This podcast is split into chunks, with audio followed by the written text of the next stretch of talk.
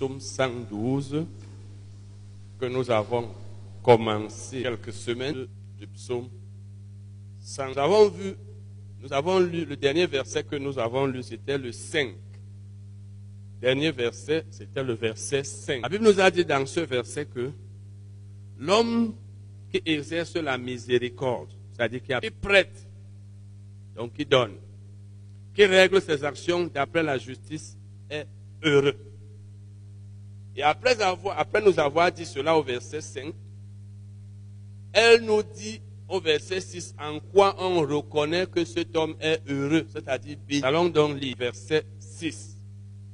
Et en lisant le verset 6, nous allons nous rendre compte que toutes les choses qui sont citées là sont en fait les bienfaits de la piété, les bienfaits de l'obéissance à Dieu, les bienfaits de, de la mise en pratique de la parole, les bienfaits de la fidélité.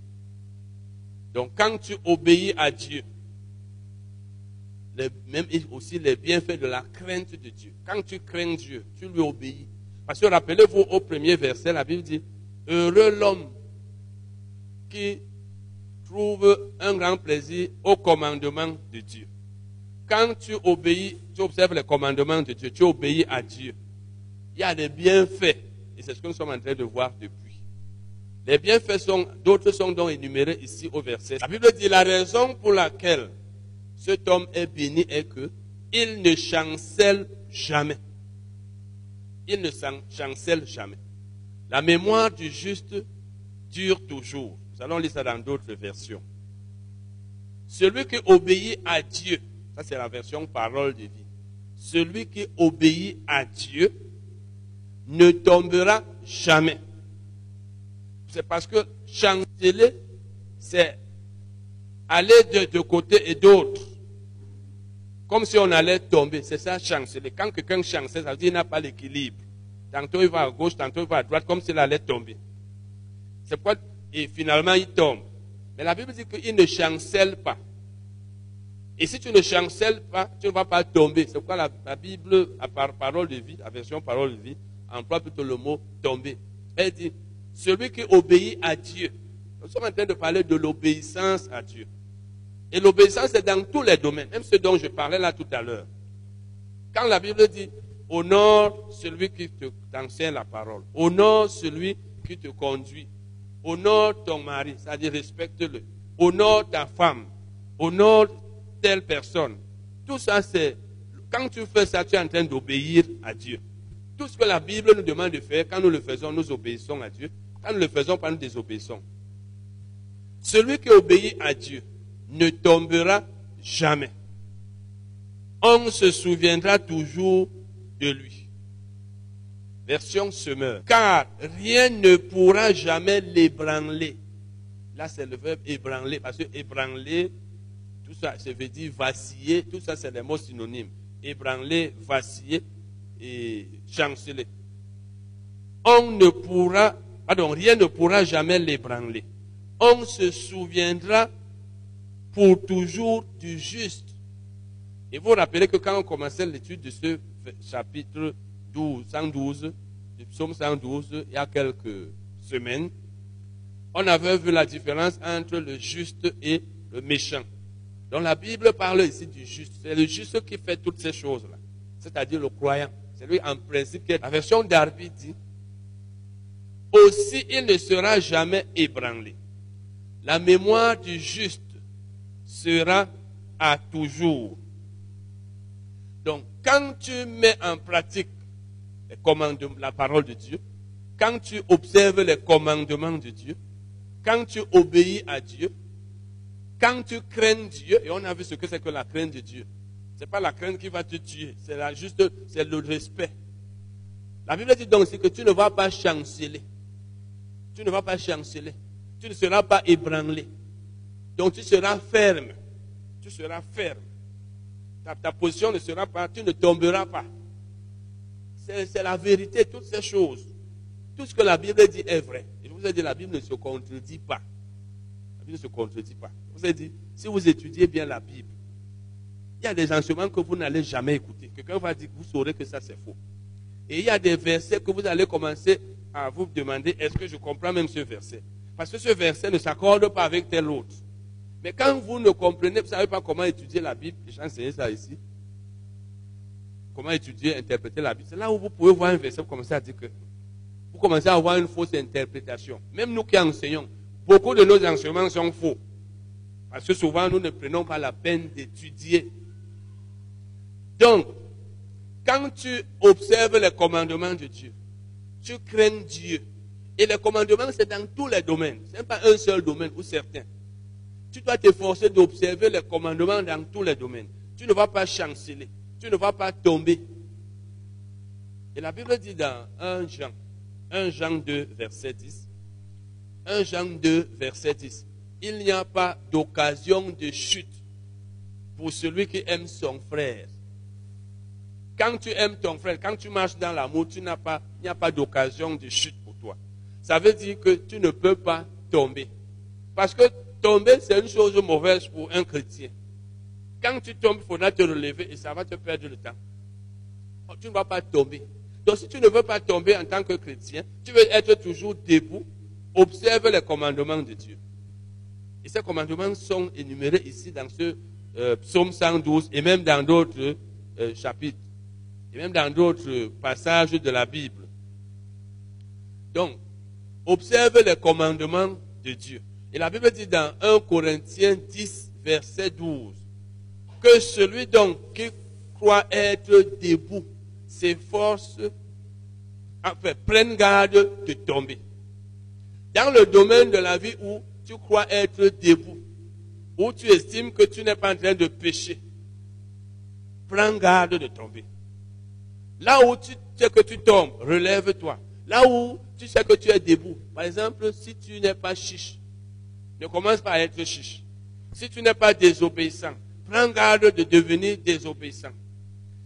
là où tu sais que tu mets la parole en pratique, continue. Prends garde de tomber. Parce que ce n'est pas Dieu qui va t'empêcher de tomber, c'est toi-même qui dois prendre des précautions pour ne pas tomber. Donc quand tu fais donc cela, tu ne vas pas tomber. Donc celui qui observe les commandements de Dieu, celui qui craint Dieu, il est semblable à celui qui aime son frère. Il ne tombe pas parce qu'il ne chancelle. Allons lire un autre. Nous allons maintenant dans les proverbes. Allons dans les proverbes. Dans les proverbes, la Bible nous dit quelque chose de semblable. Proverbe 10, verset 7. Proverbe 10, verset 7. La première partie de ce proverbe, ce verset, est semblable à ce que nous avons vu au verset 112, au chapitre 112 tout à l'heure au verset, je crois, 6. Parce qu'au verset 6, nous avons vu que, la deuxième, regardez la deuxième partie du, verset 6. Psaume 112, verset 6, deuxième partie. La mémoire du juste dure toujours. C'est ce qu'on a vu tout à l'heure. La mémoire du juste dure toujours.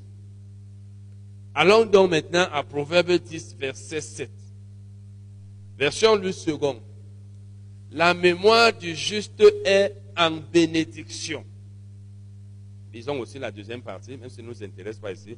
Mais le nom des méchants tombe en pourriture. Donc, la mémoire du juste, la mémoire de celui qui craint Dieu, est en bénédiction. La version me dit, le souvenir du juste continue à être en bénédiction aux autres. et nous sommes des justes.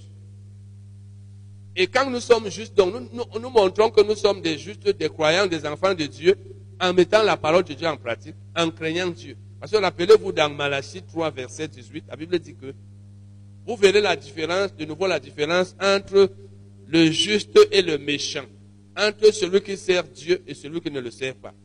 On reconnaît le juste par le fait que non seulement il a reçu Jésus comme un sauveur, mais il sert Dieu. Donc il met la parole de Dieu en pratique.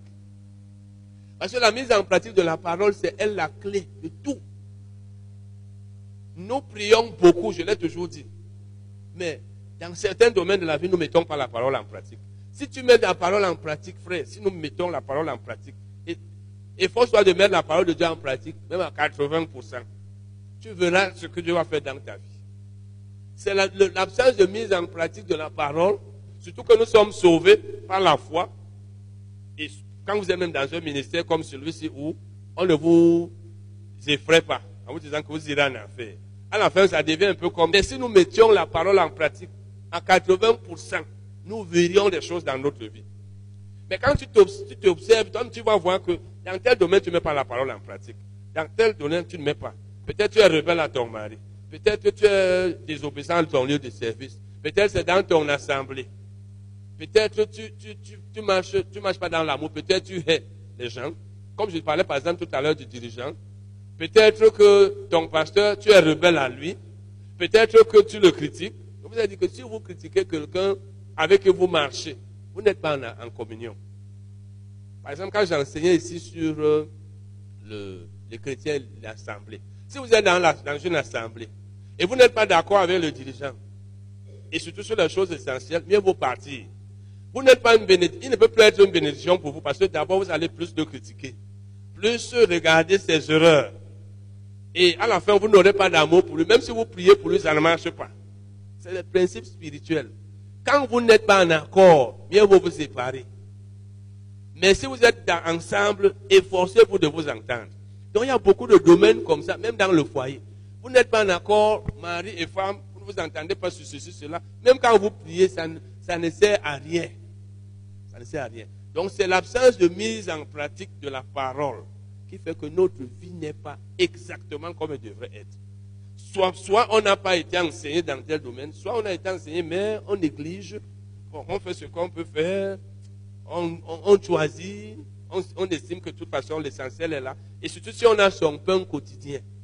Ce que nous trompons souvent aussi, c'est quand, parce que la souffrance, la pauvreté, ça pousse les gens à réfléchir, à dire que peut-être que je ne marche pas bien avec Dieu. Mais quand tu as le nécessaire, tu penses que Dieu est avec toi. La tendance de beaucoup d'entre nous, c'est de penser que, ah, c'est mon pain quotidien. Et tu penses que Dieu est avec toi quand tu as le matériel. Mais sur le spirituel, il n'est pas avec toi comme il devrait l'être. Et même le matériel que tu as, tu devrais avoir plus. La Bible dit donc ici, lisons Proverbe 10, verset 7. On a déjà lu. La mémoire du juste est en bénédiction, mais le nom des méchants tombe en pourriture. Se meurt. Le souvenir du juste continue à être en bénédiction aux autres, mais le nom des méchants tombe dans l'oubli. Ça veut dire on oublie les méchants. On oublie les injustes. Parole de vie. Celui qui agit bien, parce que le juste, c'est celui qui agit bien. Il met la parole en pratique. La Bible dit aime tes ennemis, tu les aimes. La Bible dit donne, tu donnes.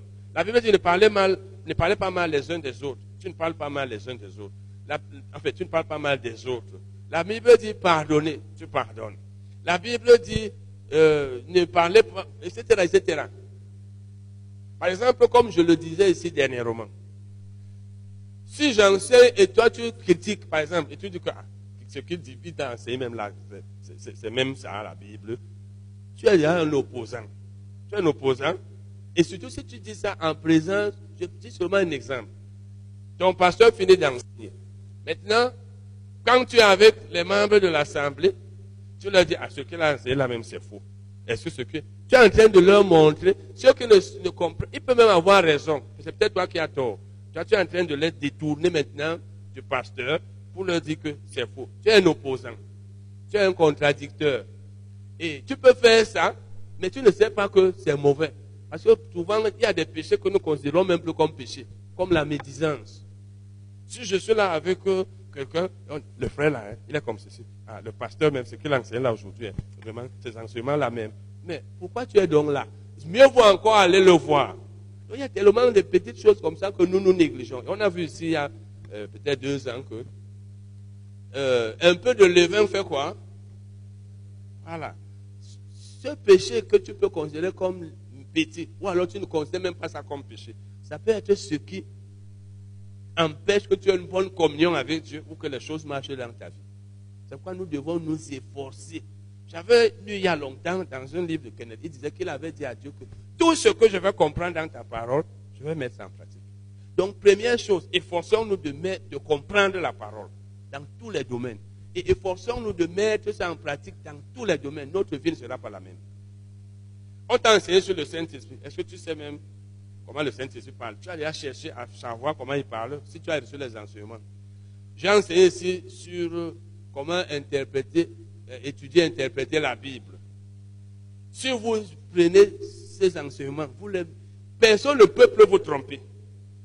Parce que quand même ici, souvent, comme dernièrement, nous, je parlais de ça dimanche, bon, il y a une question ici. C'est parce que, les gens enseignent, il y a des doctrines là dehors, elles sont nombreuses. Elles sont nombreuses.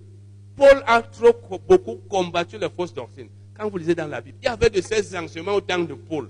Et vous imaginez Paul, il était basé dans la parole.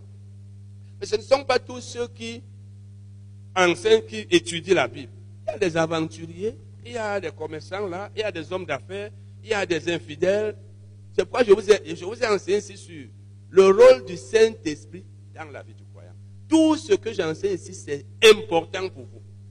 Vous vous efforcez de revenir sur ces enseignements, vous mettez en pratique, votre vie sera. La Bible dit donc ici, parole de vie, celui qui agit bien laisse un bon souvenir.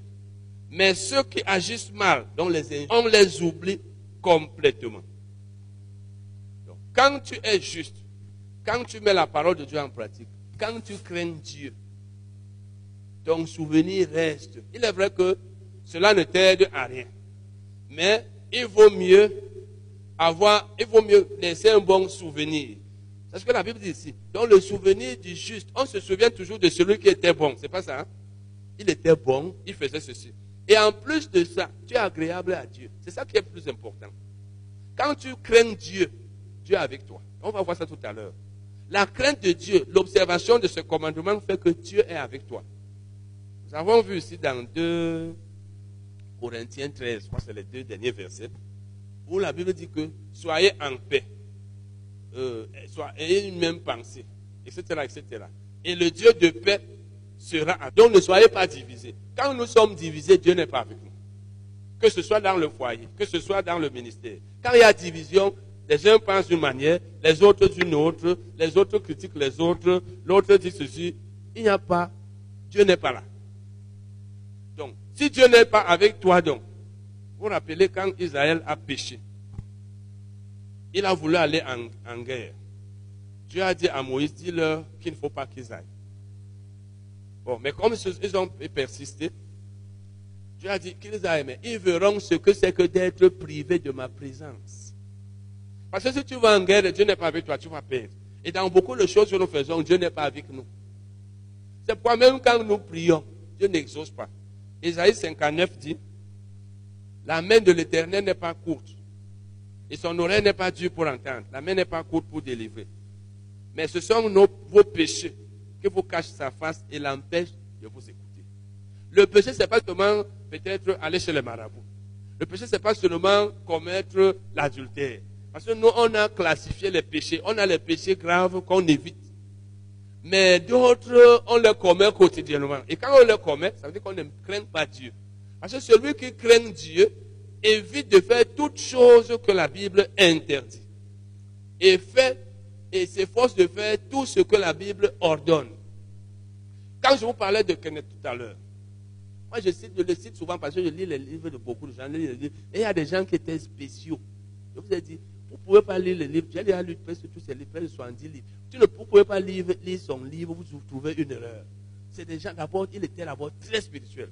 D'abord, que Dieu utilise dans le monde aujourd'hui, le cite toujours. Quand quelqu'un étudie bien la Bible, même si c'est les erreurs que vous cherchez dans ces enseignements, vous n'allez pas en trouver. Vous n'allez pas en trouver. Moi, j'ai j'ai commencé à savoir un peu comment étudier la Bible quand j'ai été à la conférence Kenneth Copeland. Il avait une brochure là, comment étudier la Bible. C'est là où il a parlé des concordances, des dictionnaires bibliques.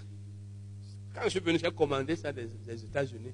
Ce qui fait que quand j'étudie, je prends la peine. Donc quand les gens, comme celui dont je parle à Kenneth, il a dit, tout ce que je veux comprendre dans ta parole, je vais mettre ça en pratique. C'est un peu comme un vœu. Donc en fait, c'est une décision. C'est pourquoi la vie des gens comme ça n'était pas comme la nôtre. C'est pas comme la nôtre. Je vous encourage à être des chrétiens qui, qui s'examinent, rebellent à Dieu dans tel domaine. Il faut que je change. Il faut que je me reparte. Disons un autre passage. Disons le psaume, le psaume 15, psaume 15, verset 1 à 7. Avant même ça, je vais aussi citer d'autres. Psaume 16, verset, psaume 16, verset 8. Le psalmiste dit, qu'il ne chancelle pas. Quand Dieu est à, quand Dieu est à ma droite, je ne chancelle pas. Parce qu'on est en train de parler de chancellement. Quand Dieu est à ma droite, je ne chancelle pas. Psaume 16, verset 8. Et maintenant, psaume 46, verset 6. Là, il parlait de Jérusalem. Et il dit que Dieu est au milieu de Jérusalem. Et, que Jérusalem n'est pas ébranlée parce que Dieu est au milieu d'elle. Ça montre donc que quand Dieu est avec toi, c'est là où tu n'es pas ébranlé, c'est là où tu ne chancelles pas. Voilà deux versets.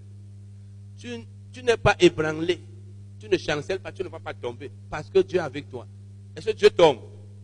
Dieu ne tombe pas. Donc, et maintenant nous sommes en train de voir que pour que tu ne chancelles pas, il faut craindre Dieu, mettre sa parole en pratique. Donc si je crains Dieu, je mets sa parole en pratique, je m'efforce de le faire dans tous les domaines de ma vie, Dieu sera avec moi. Parce que c'est la désobéissance qui nous sépare de Dieu. Qu'est-ce qui a fait que le monde soit condamné? N'est-ce pas la désobéissance? Adam a désobéi à Dieu. Il a désobéi à Dieu.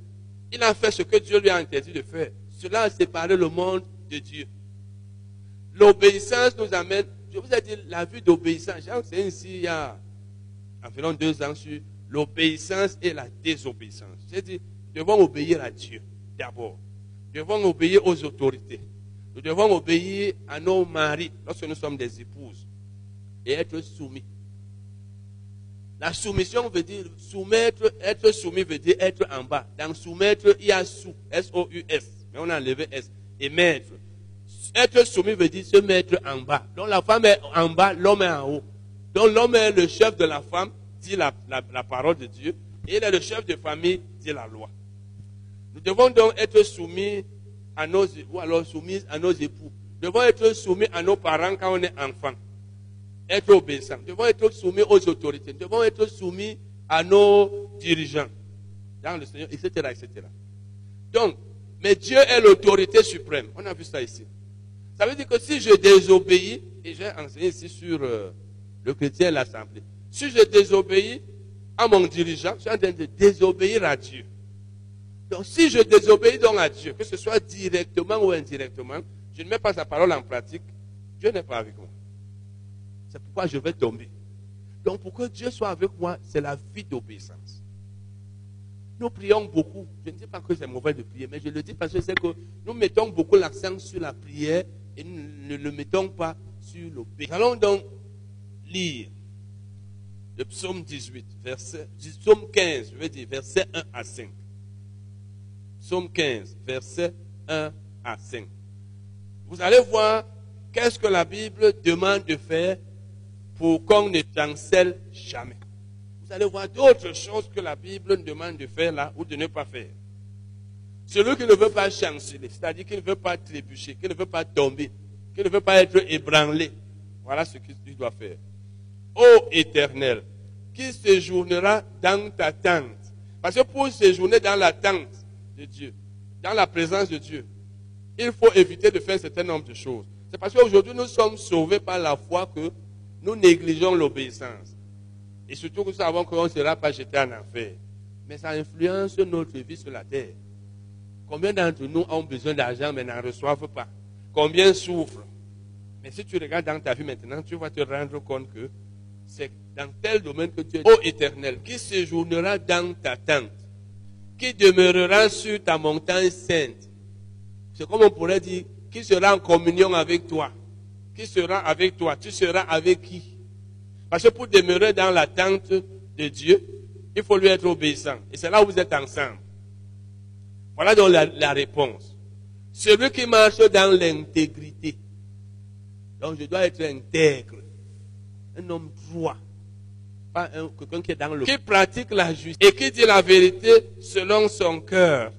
On ne doit pas être menteur. Je dois pratiquer la... Je n'ai pas voulu développer ça, sinon ça... Mais vous-même, vous pouvez voir toutes ces choses-là. Est-ce que tu pratiques la justice? Est-ce que tu marches dans l'intégrité? Est-ce que tu dis la vérité selon ton cœur? Ou bien tu es un hypocrite qui sourit là, tu dis une chose, mais tu as une autre dans le cœur. Il ne calomnie point avec sa langue. Tu dis qu'il a fait telle chose alors qu'il n'a pas fait. Même les chrétiens font ça. Il ne fait point de mal à son semblable. C'est celui-là qui, qui, va séjourner dans la tente hein, de Dieu. C'est celui-là qui va demeurer sur la montagne sainte. Et il ne jette point l'opprobre sur son prochain. L'opprobre veut dire la honte. La honte. Par exemple, tu veux exposer ton prochain en public. Tu veux faire que, lui ait honte devant les gens. Tu veux l'humilier. C'est ça. La suite. Il regarde avec dédain celui qui est méprisable. Donc quand quelqu'un est méprisable, tu le regardes avec dédain. Tu n'es pas d'accord avec lui. Tu le dédaignes. Donc tu, tu, tu le respectes pas. Parce qu'il y a des gens qui sont méprisables, des gens qui sont malhonnêtes, des gens qui sont injustes, des gens qui pêchent, des gens qui font le mal. Tu ne dois pas être quelqu'un qui les admire. Mais beaucoup d'entre nous, on admire les gens méchants, surtout quand ils ont l'argent. On admire les gens méchants. Dans le monde, c'est devenu comme ça. C'est avant-hier que je causais même avec euh, le frère Pierre Acribi. Et je lui ai dit quelque chose qui s'est passé ici chez nous. il m'a dit effectivement, parce qu'on m'avait dit ça. Qu'un un, Camerounais qui était, euh, comme on appelle, Feman international, a été reçu par une autorité. Oui. Un malhonnête. Donc, c'est comme ça que la société fonctionne. Quelqu'un est malhonnête et toi tu l'aimes, tu l'admires. Tu sais que quelqu'un s'enrichit malhonnêtement. Quelqu'un peut-être même tueur, il est même voleur, il est détourneur de fonds. Mais tu es son ami, tu l'admires. Tu l'admires. Ah, parce que peut-être tu donnes de l'argent. Il y a des gens, moi, il y a des gens pour qui on ne doit pas avoir d'estime. C'est-à-dire, on doit même même, même dans l'église, la Bible demande même de, ne pas être en contact, en communion avec certains frères qui font certaines choses. Ce n'est pas vrai? Et la Bible dit encore, mais il honore ceux qui craignent l'éternel. Donc tu dois honorer, tu dois respecter ceux qui craignent Dieu. Ceux qui ne le craignent pas, qui violent ses commandements, qui commettent les péchés, tu ne les honores pas. Tu dois les avoir en dédain. Tu les aimes, mais tu n'es pas quelqu'un qui communie avec eux. Tu ne les hais pas. Mais c'est celui qui craint Dieu que tu aimes. Quand quelqu'un aime la justice, quelqu'un est droit, quelqu'un est bon, quelqu'un euh, dit la vérité. Aujourd'hui, vous allez voir que quand quelqu'un travaille quelque part, s'il ne s'est pas enrichi, parce qu'il n'a pas détourné, on dit qu'il ah, est bête. Il est bête. Quand tu sais que ton frère, ta soeur, ton cousin est un voleur, vraiment, moi ça me rappelle, j'ai un frère cadet, c'est le quatrième après moi. Il était comme un féminin.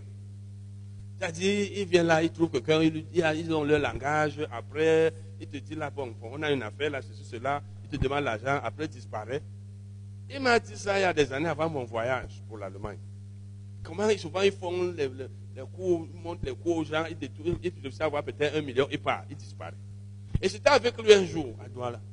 Quelqu'un l'appelle et la personne, quand il finit de causer au téléphone, il me dit, il est en train de pleurer ma voiture, maintenant tu as fait ceci, devenu pauvre. Et lui, il riait. Il riait. Lui, il rit. Il y a quelques années, lorsque mes soeurs venaient, comme ils atterrissaient à Douala, c'est là-bas où, enfin, une de mes soeurs, c'est là où tout le monde allait. Et ils allaient dans sa maison. C'est là où il était. Il les recevait. Je leur ai dit un jour, vous deviez éviter d'aller dans sa maison. Pour lui montrer que vous n'êtes pas d'accord avec lui. Parce que tout ce qu'il a comme bien, la nourriture, tout, ça vient de la malhonnêteté. Bon, mais quand vous dites ça, vous êtes considéré peut-être comme un homme méchant. Si tu es mon frère, c'est que tu vis de l'escroquerie, tu dépouilles les gens. Je viens chez toi, je me couche, je me couche, je mange ta nourriture. Tu es mon frère, on cause au téléphone. Donc il faut avoir du dédain, il ne faut pas avoir du respect pour les gens malhonnêtes. Certains d'entre vous, non, ah, c'est mon frère, non C'est mon frère. Tu pas même, tu restes avec le vous mangez ensemble. Toi, tu sais que c'est l'argent qu'il a escroqué. Je leur ai dit, parce que chaque fois que vous le voyez avec l'argent, cet argent, quand lui l'a eu, quelqu'un est en train de souffrir, peut-être ses enfants ne sont pas en train d'aller à l'école, il a détourné, il a, il a escroqué l'argent. Peut-être tu as même ta, cousine ou ta soeur, c'est pas qui. Elle, son travail, c'est la prostitution. Tu sais que c'est de ça qu'elle vit. Ah, il y a à manger là, oui, vous venez. Ah, moi alors, tu te donnes l'argent, la prostitution, tu prends. Tu prends. L'essentiel, c'est que tu donnes l'argent. Tu dois le dire, il y a des contacts, même, même les frères, de la même père, même mère, il y a des gens avec qui on ne doit pas communier. Les gens qui ont le cordon ombilical là, Ils vont dire, eh, c'est mon frère, non? Il faut montrer aux gens qui font le mal que nous, on n'est pas d'accord avec eux. Je leur avais dit, j'avais dit ça à un membre de ma famille, que vous deviez éviter même d'aller chez lui. Vous rencontrer ailleurs, vous n'allez pas chez lui. Comme ça, il se sent seul. Il saura que vous n'êtes pas d'accord. Au moins, même s'il ne change pas. Parce que vous ne pouvez pas être en contact avec quelqu'un, euh, profiter de ces choses qu'il reçoit malhonnêtement et vouloir qu'il change. Vous ne pouvez pas. Et vous bien dire que vous n'êtes pas d'accord. Vous n'êtes pas d'accord, vous prenez cet argent. Nous continuons la lecture. Il ne se rétracte point s'il fait un serment à son préjudice. Donc quand il fait une promesse, il ne change pas sa parole. Comme un d'entre nous. Quelqu'un te promet, mieux vaut ne pas promettre à ton frère, à quelqu'un quelque chose que de promettre et après tu dis, ah, j'en avais plus moyen. Ou alors même, tu ne dis même rien. Il y a des gens comme ça, ils te promettent, après ils n'en parlent plus. C'est toi qui dois lui demander. Tu ne demandes pas. Je, je vous ai enseigné, c'est sur la fidélité. Une personne fidèle, c'est une personne, quand elle promet, elle accomplit. Si tu ne peux pas accomplir, au moins dis à la personne que vraiment, je n'ai pas pu. Mais il y a des gens qui te promettent quelque chose, ils te disent, bon, je vais faire ceci, ceci, cela, hein, je vais te donner. Après, ils n'en parlent plus. Et ça ne le dérange pas. Si tu demandes, c'est la même chose, même les rendez-vous, je vous ai dit ici. Quand tu as rendez-vous avec quelqu'un, et tu sais que tu ne seras pas là, dis-lui que je ne serai pas là. Il y a des gens que vous avez rendez-vous, tu parles là, tu l'attends, il ne vient pas. C'est toi qui dois l'appeler. On n'enseigne pas ces choses à l'école. On ne sait pas bien. On doit ouvrir les mêmes les écoles la, bien, la bienséance, on enseigne la politesse, le savoir-vivre, même dans les églises.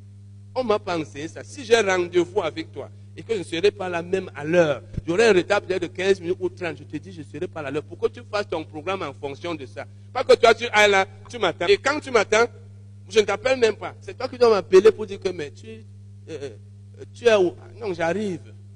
Il y a même des gens qu'ils ne viennent même pas du tout. Ils ne viennent pas. Le jour là passe. C'est toi qui vas l'appeler un autre jour. Ah, le jour là était Donc, c'est une promesse. Quand tu promets, tu dois accomplir. Quand tu dis je viendrai à 10 heures, va à 10 heures. Si tu ne peux pas aller à 10 heures, dis à la personne que je ne peux pas. C'est ça, c'est la promesse, c'est ça le savoir-vivre. Amen. Donc quand il a fait une promesse, même là dans les églises où on vous demande de faire les vœux, ne fais pas le vœu.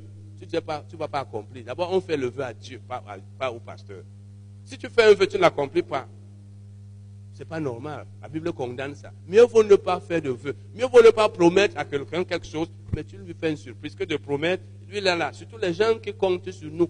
Quand tu fais une promesse à quelqu'un, il, a déjà, tu deviens son Dieu. Ah, je sais que mon frère va me donner. Après, quand tu ne donnes pas, tu sais ce que ça va causer dans, dans... Il n'exige point d'intérêt de son argent.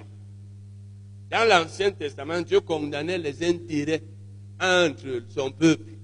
Ça veut dire que tu, ne dois pas prêter à ton frère en Christ avec intérêt. Et il n'accepte point de don contre l'innocent, comme les magistrats font. Si tu es, par exemple, magistrat chrétien, tu dois condamner celui qui doit être condamné. Il ne faut pas que quelqu'un vienne te donner de l'argent et tu dis qu'il a raison alors qu'il a tort. Tu condamnes celui qui n'a rien fait. Mais c'est ce qui se fait en justice même dans, en famille, ne donne pas raison à celui qui a tort parce qu'il t'a donné l'argent ou parce qu'il te donne souvent les biens. Souvent, les gens, l'argent, l'argent a, rendu les gens, je peux dire, même dans l'église, bêtes. C'est ça qui fait aujourd'hui que quand quelqu'un a l'argent, on le respecte beaucoup. Quand deux personnes ont, un, problème, dis la vérité, il n'y a pas dit, faut pas être influencé par le fait que l'autre a l'argent ou bien il te donne souvent, ou alors il risque de ne plus te donner tu, deviens, tu deviens injuste pour l'argent. Et Dieu condamne ça dans tout l'Ancien Testament. Le fait de faire le favoritisme, de pratiquer l'injustice parce que tel a l'argent. C'est dans le monde qu'on fait ces choses. Un chrétien ne doit pas être influencé par l'argent dans ses relations. Et la Bible finit en disant, celui qui se conduit ainsi ne chancelle, ne chancelle jamais. Donc celui qui fait toutes les choses là, Psaume 15, verset 1 à 5. Celle que la Bible nous ordonne de faire, il les fait. Celle qu'elle nous, interdit de faire, il ne les fait pas. Celui-là ne chancelle jamais. Donc il y a beaucoup. Donc tout ça, c'est la mise en pratique de la parole. Tout ça, c'est la mise en pratique. Ça veut dire que tu seras toujours debout, tu ne vas pas tomber. Tu vois pas. La vie chrétienne, le salut nous a été donné par la foi. C'est facile d'être sauvé. Mais pour réussir dans la vie chrétienne, c'est autre chose. Autre chose. Là, c'est la vie de. Rappelez que là, dans Ésaïe 1, verset 19, il dit Si vous êtes docile et si vous avez la bonne volonté, vous mangerez les meilleurs. Combien d'entre nous mangent les meilleures productions du pays? Ils ne sont pas nombreux. Souvent, peut-être, nous sommes, je ne sais même pas combien nous sommes. Nous souffrons. Beaucoup d'entre nous souffrent. Je vous enseigner, par exemple, sur les dons. Ces choses, c'est important. Si vous avez des problèmes financiers, ça peut être dû au fait que vous n'êtes pas en train d'utiliser votre don, votre appel. C'est ça. Vous pouvez souffrir parce que vous n'êtes pas en train d'utiliser votre don. Vous pouvez souffrir parce que vous n'êtes pas dans une bonne assemblée. Ce n'est pas Dieu que vous a envoyé là-bas. Vous pouvez être égaré parce que vous, suivez un vous avez suivi un faux enseignement, mais le Saint-Esprit devait vous conduire. Tout ça, c'est important. Allons lire. On continue. Psaume 112 toujours, versets 7 et, versets 7 et 8. Il ne craint point les mauvaises nouvelles. Son cœur est ferme, confiant en l'Éternel. Son cœur est affermi il n'a point de crainte jusqu'à ce qu'il mette son plaisir à regarder ses euh, versions paroles de vie. Il ne doit pas avoir peur des mauvaises nouvelles. Son cœur est tranquille. Parce que quand une personne n'a peur de rien, son cœur est tranquille. Il s'appuie sur l'éternel, donc il a confiance en Dieu. Il a foi en Dieu. Il compte sur Dieu. Il dépend de Dieu. C'est ça, euh, avoir confiance en Dieu. Avoir confiance en Dieu veut dire aussi compter sur lui, dépendre de lui, croire en lui. S'appuyer il est ferme sur ses positions, il n'a point de crainte à la fin. Il peut regarder en face tous ses ennemis. Donc ferme sur ses positions, ça veut dire qu'il est ferme. Il ne craindra pas une mauvaise nouvelle. Ça, c'est le Darby déjà. Darby. Il ne craindra pas une mauvaise nouvelle. Son cœur est ferme se confiant en l'Éternel. Son cœur est soutenu. Il ne craint pas jusqu'à ce qu'il voit son plaisir en ses adversaires. Cette personne-là qui craint Dieu, la, la crainte de Dieu t'amène à ne plus avoir la crainte des hommes, ni des événements, ni de quoi que ce soit. Parce que quand tu crains Dieu, tu observes ses commandements tu trouves un grand plaisir à ses commandements. Tu lui es agréable. Et comme tu lui es agréable, il est avec toi. Comme on a vu tout à l'heure, il est avec toi. Tu ne vas pas chanceler, tu n'as plus peur de rien. Même tes ennemis, tu n'as pas peur d'eux. Tu sais que Dieu, quand Dieu est avec toi, comme Paul l'a demandé, si Dieu est avec nous, qui peut être contre nous? Si Dieu est avec toi, même si tout le monde entier est contre toi, il ne peut rien. Tes adversaires, tes ennemis ne pourront rien te faire. Mais ta sécurité, tu la prends, tu, es sûr d'elle. Pourquoi? Parce que tu sais que tu es obéissant à Dieu. Quand tu es obéissant à Dieu, Dieu est avec toi. Et imagine que Dieu soit avec toi dans ce que tu fais. Tu penses que qui peut t'empêcher de réussir Donc la, foi vient du fait, ta foi en Dieu vient du fait que tu sais que tu lui es obéissant. Quand tu es obéissant à Dieu, c'est pourquoi je vous ai souvent dit, à moins que je sois ignorant dans un domaine. Si ma conscience est tranquille, comme je vous disais tout à l'heure, en tant que dirigeant enseignant, je sais que je me force de tout faire pour que je vous enseigne des choses qui vont transformer votre vie. Donc, tant que intérieurement, je sais que ma conscience est tranquille. J'ai enseigné ici sur combattre le bon combat. On a vu une des choses qu'il faut faire pour combattre le bon combat, c'est qu'il faut avoir une bonne conscience. Et avoir une bonne conscience veut dire n'avoir rien à se reprocher. Si je n'ai rien à me reprocher par rapport à quelqu'un, vraiment, si la personne ne me comprend pas, ou elle se fâche, ou elle me hait, ça ne me dit rien. Parce que la conscience est la voix de Dieu. Si ta conscience ne te juge pas, tu sais que tu n'as rien à te reprocher, ça veut dire que Dieu est avec toi. Et si Dieu est donc avec toi, ne crains pas les hommes. Parce que notre problème, c'est que Dieu n'est pas avec nous dans certains domaines. Fais tout pour que Dieu soit avec toi. Et pour qu'il soit avec toi, il faut être obéissant. Donc tu ne vas pas craindre les mauvaises nouvelles, mais ça ne veut pas dire que les gens que tu connais ou que tu aimes n'auront jamais de malheur. Parce qu'il y en a qui vont dire, mais quand je vais dire ça maintenant, comme j'ai enseigné, peut-être on va te dire, je ne sais pas en combien de jours que ton cousin est enfermé, il est en cellule, ou bien quelqu'un de ta famille est mort. Comment a que le fait tu as dit que les mauvaises nouvelles, on en aura toujours. Les gens vont mourir, les gens vont souffrir. C'est ça, n'est-ce pas? Parce que ça ne veut pas dire que les gens ne vont plus mourir. Parce que c'est comme ça que nous interprétons la Bible. Les mauvaises nouvelles dans ce sens que telle personne de ta famille a eu un accident, l'autre, telle chose lui est arrivée. Ce n'est pas ta foi, ce n'est pas ta confiance en Dieu, ce n'est pas ton obéissance qui va les protéger. Il est fait à chacun selon ta foi. Ta foi influence tes petits-enfants. Mais tes oncles, tantes, cousins, cousines, frères, mères, ils ont aussi leur vie qu'ils mènent. Il leur sera fait selon leur foi et selon leur marche avec Dieu. Donc ne pense pas que ne pas craindre les mauvaises nouvelles veut dire que même ton enfant rebelle, Dieu va toujours être avec lui, même s'il ne t'obéit pas. Là, ce que la Bible nous enseigne ici. Maintenant, continuons en lisant le verset 9 et le verset 10. Verset 9. Il fait des largesses. Il donne aux indigents, c'est-à-dire aux pauvres. Sa justice subsiste à jamais. Sa tête s'élève avec gloire.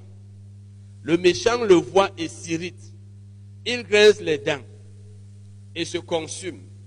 Les désirs des méchants périssent. C'est le verset 9. Il fait des largesses. Il donne aux c'est-à-dire il donne aux pauvres.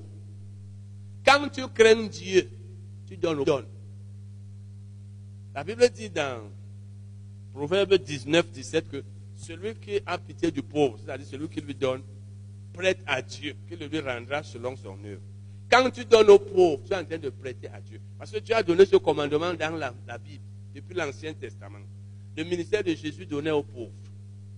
Quand, Paul a rencontré les apôtres, il dit qu'ils ne lui ont rien demandé, sauf qu'il devait se souvenir. Quand tu donnes aux pauvres, tu es en train d'observer un commandement que Dieu a donné. Donc la Bible dit, il fait des largesses. Il donne aux indigents, donc aux pauvres. Sa justice subsiste à jamais. Parce que c'est un commandement. Puisque la Bible nous dit ici que celui qui craint l'éternel, qui trouve un grand plaisir à ses commandements, fait telle chose, fait telle chose, ne fait pas telle chose. C'est ce qu'on est en train de voir dans le psaume 112. Parmi les choses qu'il doit faire, c'est qu'il doit donner aux pauvres. Et quand Paul dit ici, pardon, je veux dire, euh, le psalmiste dit ici, il fait des largesses, il donne aux indigents. Sa justice subsiste à jamais. Paul a cité verset dans sa deuxième épître qu'il a écrite aux Corinthiens. C'est pourquoi vous voyez, quand vous lisez les épîtres de Paul, vous lisez dans l'Ancien Testament, souvent vous voyez selon qu'il est écrit. Je vous ai expliqué ça ici. Quand vous voyez dans la Bible, selon qu'il est écrit, ça veut dire que c'est dans l'Ancien Testament. Ou bien vous voyez selon les Écritures. Il s'agit des Écritures de l'Ancien Testament. Allons donc maintenant et vous allez voir qu'effectivement, quand quelqu'un donne aux pauvres, sa vie est transformée. Parce qu'il est en train d'observer un commandement de Dieu. Allons dans Corinthiens 9. Corinthiens 9, 2 Corinthiens 9, verset 1 à 15. 2 Corinthiens 9, verset 1 à 15. Il s'agissait de collecter les offrandes et de les envoyer à Jérusalem aux chrétiens pauvres. Parce que dans l'église primitive, on aidait les pauvres. Nous aussi aujourd'hui, on doit aider les Il est superflu que je vous écrive touchant l'assistance destinée aux saints. Je connais en effet votre bonne volonté. Donc je me glorifie pour vous auprès des Macédoniens en déclarant que la, la caille est prête depuis l'année dernière. Et ce zèle de votre part a stimulé le plus grand nombre. Je vois les frères afin que les que nous avons fait de vous ne soit pas réduit au, à néant sur ce point-là, et prêt, comme je l'ai dit. Je ne voudrais pas, si les, Macédoniens m'accompagnent et, et ne vous trouvent pas prêt, que cette assurance tourne à notre confusion, pour ne pas dire à la vôtre. J'ai donc jugé nécessaire d'inviter les frères à se rendre auparavant chez vous et à s'occuper de votre libéralité déjà promise. Parce qu'ils avaient déjà promis de collecter et d'envoyer à Jérusalem pour donner aux frères pauvres. Afin qu'elle soit prête, de manière à être une libéralité et non un acte d'avarice. Sachez-le. Celui qui sème peu moissonnera peu. Ça veut dire celui qui sème, qui donne peu, recevra peu. Donc si tu es chiche, ne t'attends pas à recevoir. Celui qui, et celui qui sème abondamment moissonnera abondamment. Que chacun donne comme il l'a résolu en son cœur, sans tristesse ni contrainte. Ces principes s'appliquent dans tous les données, que ce qu'on donne aux pauvres ou aux pasteurs ou pour l'œuvre de Dieu. Sans tristesse ni contrainte. Car Dieu aime celui qui donne avec joie. Et Dieu peut vous combler de toutes sortes de grâces. Regardez les promesses. Il peut vous combler de toutes sortes de grâces. J'ai déjà eu à expliquer ça ici. Afin que possédant toujours, pas souvent, toujours, en toutes choses, pas en certaines choses, de quoi satisfaire à tous vos besoins, pas à certains de vos besoins. Tu as besoin de quoi de nourriture? Tu auras, mais les vrais besoins. Il ne faut pas avoir les besoins euh, qui, ne servent à rien. Parce que souvent, nous avons de ces, je veux acheter telle chose, alors que ça ne te sert même à rien. C'est pas En toutes choses, de quoi satisfaire à tous vos besoins? Vous ayez encore en abondance pour toute bonne œuvre. Donc, vous aurez pour vos besoins et vous aurez pour donner encore. Tout ça parce que vous avez aidé les pauvres. Regardez donc la promesse. Selon qu'il est écrit. Voilà donc la citation. Si Paul est en train de citer le verset qu'on a vu tout à l'heure, Psaume 112. Il a fait des largesses. Il a donné aux indigents. Sa justice subsiste à jamais. C'est pas ce qu'on a lu. Paul est en train de dire ici que si tu aides les pauvres, il te sera fait tel qu'il a été écrit là-bas au psaume 112. Donc Dieu va pourvoir à tous tes besoins. Donc quand la Bible dit là-bas, il a fait des largesses indigents, elle est en train de dire que tu auras, tu seras comblé. Il y a parmi les gens, les, personnes à qui nous devons donner, il y a les pauvres. Nous, nous avons, nous aidons les pauvres aussi. Il y a souvent les gens mettent là pauvres ou alors indigents tu peux aider directement. Tu connais quelqu'un qui est pour. Bien sûr, faut être conduit par le Saint-Esprit aussi. Il faut aussi connaître les réalités. Donc, je ne suis pas en train d'enseigner sur le, donner. Parce qu'il y a aussi, par exemple, les gens paresseux qui ne veulent rien faire. Il y a des gens, donc, tout ça, il faut, il faut prendre tout ça en considération avant d'aider. Il ne faut pas seulement aider à l'aveuglette. Ouais, l'autre est pauvre, je lui donne. Il y a gens qui ne veulent rien faire, par exemple. C'est normal qu'ils restent dans la souffrance et la pauvreté. Il a fait des largesses. Il a donné aux indigents sa justice jamais. Celui qui fournit de la semence au semeur, donc Dieu. Toi qui donnes, tu es semeur. Ce que tu donnes, c'est une semence. Et c'est Dieu qui te donne la semence. La Bible dit donc que il te fournira. Il vous fournira et vous multipliera la semence. Ça veut dire il va vous donner. Il va multiplier. Ça veut dire que si tu te donnais 10 000, il va commencer à donner plus. Si tu donnais 100 000, il va commencer à donner plus. Parce que quand tu es dans le processus de donner, plus tu donnes, plus tu reçois. Tu ne donnes pas pour recevoir. Je vous ai montré ici que quand tu, as 10 graines d'arachide, si tu sèmes 5 et que, et que chaque graine rapporte 30, ça va te faire 150 graines. Celui qui sème 2, ça va lui rapporter 60 graines. Donc, on reçoit en fonction de ce qu'on a donné. Et quand tu commences donc à donner, peut-être 5, et tu reçois 150, tu seras capable maintenant de commencer à donner plus. Tu ne vas plus donner 5. Parce que tu as déjà 150 graines d'arachide. C'est comme l'argent. Quand tu es fidèle dans les finances, et Jésus a dit que celui qui est fidèle dans les petites choses sera fidèle dans les grandes. Et celui qui est fidèle dans les petites choses, Dieu lui donnera les grandes. Ça veut dire que quand tu es fidèle, quand tu gagnes 10 000, tu donnes tu vas commencer à avoir plus de 10 000. Et tu vas commencer à donner plus de 10 000. Enfin, plus de ce que tu donnais. C'est pourquoi vous allez voir que tu, donnais peut-être avant 2 000. Parce que tu gagnais 10 000. C'est un exemple. Maintenant, tu gagnes 20 000. Tu vas commencer à donner 4 000. Un jour va arriver où tu gagnes 500 000. Tu donneras plus. Mais tout ça, c'est en fonction de ce que tu donnais. Si tu ne donnes pas, tu ne reçois pas. Voilà ce que la Bible dit. Dieu te donne d'abord pour tous tes besoins ce sont les frères de scolarité de tes enfants, c'est un exemple, tu en as. Payer ton loyer, tu en as. Payer tes vêtements, tu en as. Manger, tu en as. Tu as le nécessaire. Et tu as maintenant pour donner. Parce que Dieu s'assure d'abord que tu as pour toi-même. Quand tu n'as pas pour toi-même, tu vas donner comment? Il y a beaucoup. Je vous ai dit, quand Dieu me parlait de donner quand je venais de partir, je voyageais en, en, en 2003. Il m'a dit les chrétiens ne prospèrent pas parce qu'ils ne donnent pas. Certains ne donnent pas et d'autres donnent mal. C'est pourquoi quand j'enseigne souvent sur le donner, je vous donne tous ces principes. Quand tu donnes mal, parce qu'on t'a forcé, parce que ceci, cela, parce que tu voulais montrer, etc. Ou alors tu ne donnes pas. Regarde un peu ton voisin. Demande-lui s'il est chiche. Dis-lui si tu es chiche. Tu vas rien. Ok. Si tu ne dois pas dire, il n'y a pas de problème. Si tu es chiche, la chicheté fait qu'on ne reçoit pas. Quand tu es chiche, dans le royaume, dans le monde, il faut donner peu et conserver. Ou bien il ne faut même pas donner. Dans le monde, ceux qui ont, ils veulent même encore prendre ce que les autres ont. Avec Dieu, c'est que tu dois donner pour avoir. Dans le monde, c'est qu'il faut pas. Parce que le monde n'aime pas dépenser. Quand on dépense, on voit que ça sort. Or, avec Dieu, quand ça sort, que ça revient. Et quand ça revient, ça ne revient plus comme c'est sorti. Ça revient plus. Dieu peut vous. Donc, Dieu peut vous combler de toutes sortes de grâces, afin que possédant toujours, en toutes choses, de quoi satisfaire à tous vos besoins, vous ayez encore en abondance pour toute bonne œuvre, selon qu'il est écrit. Il a fait des largesses, il a donné aux pauvres. C'est ce que ça veut dire. Sa justice sur à jamais. Celui qui fournit de la semence au semeur et du pain pour sa nourriture, vous fournira et vous multipliera la semence et il augmentera les fruits de votre justice. Il va augmenter. Donc vous êtes seulement dans le processus de croissance, d'augmentation. Quand tu vois que tes finances commencent à baisser, observe ta vie. Ça peut être la chicheté. Parce qu'on a tendance à donner moins quand on a des problèmes. C'est alors le piège.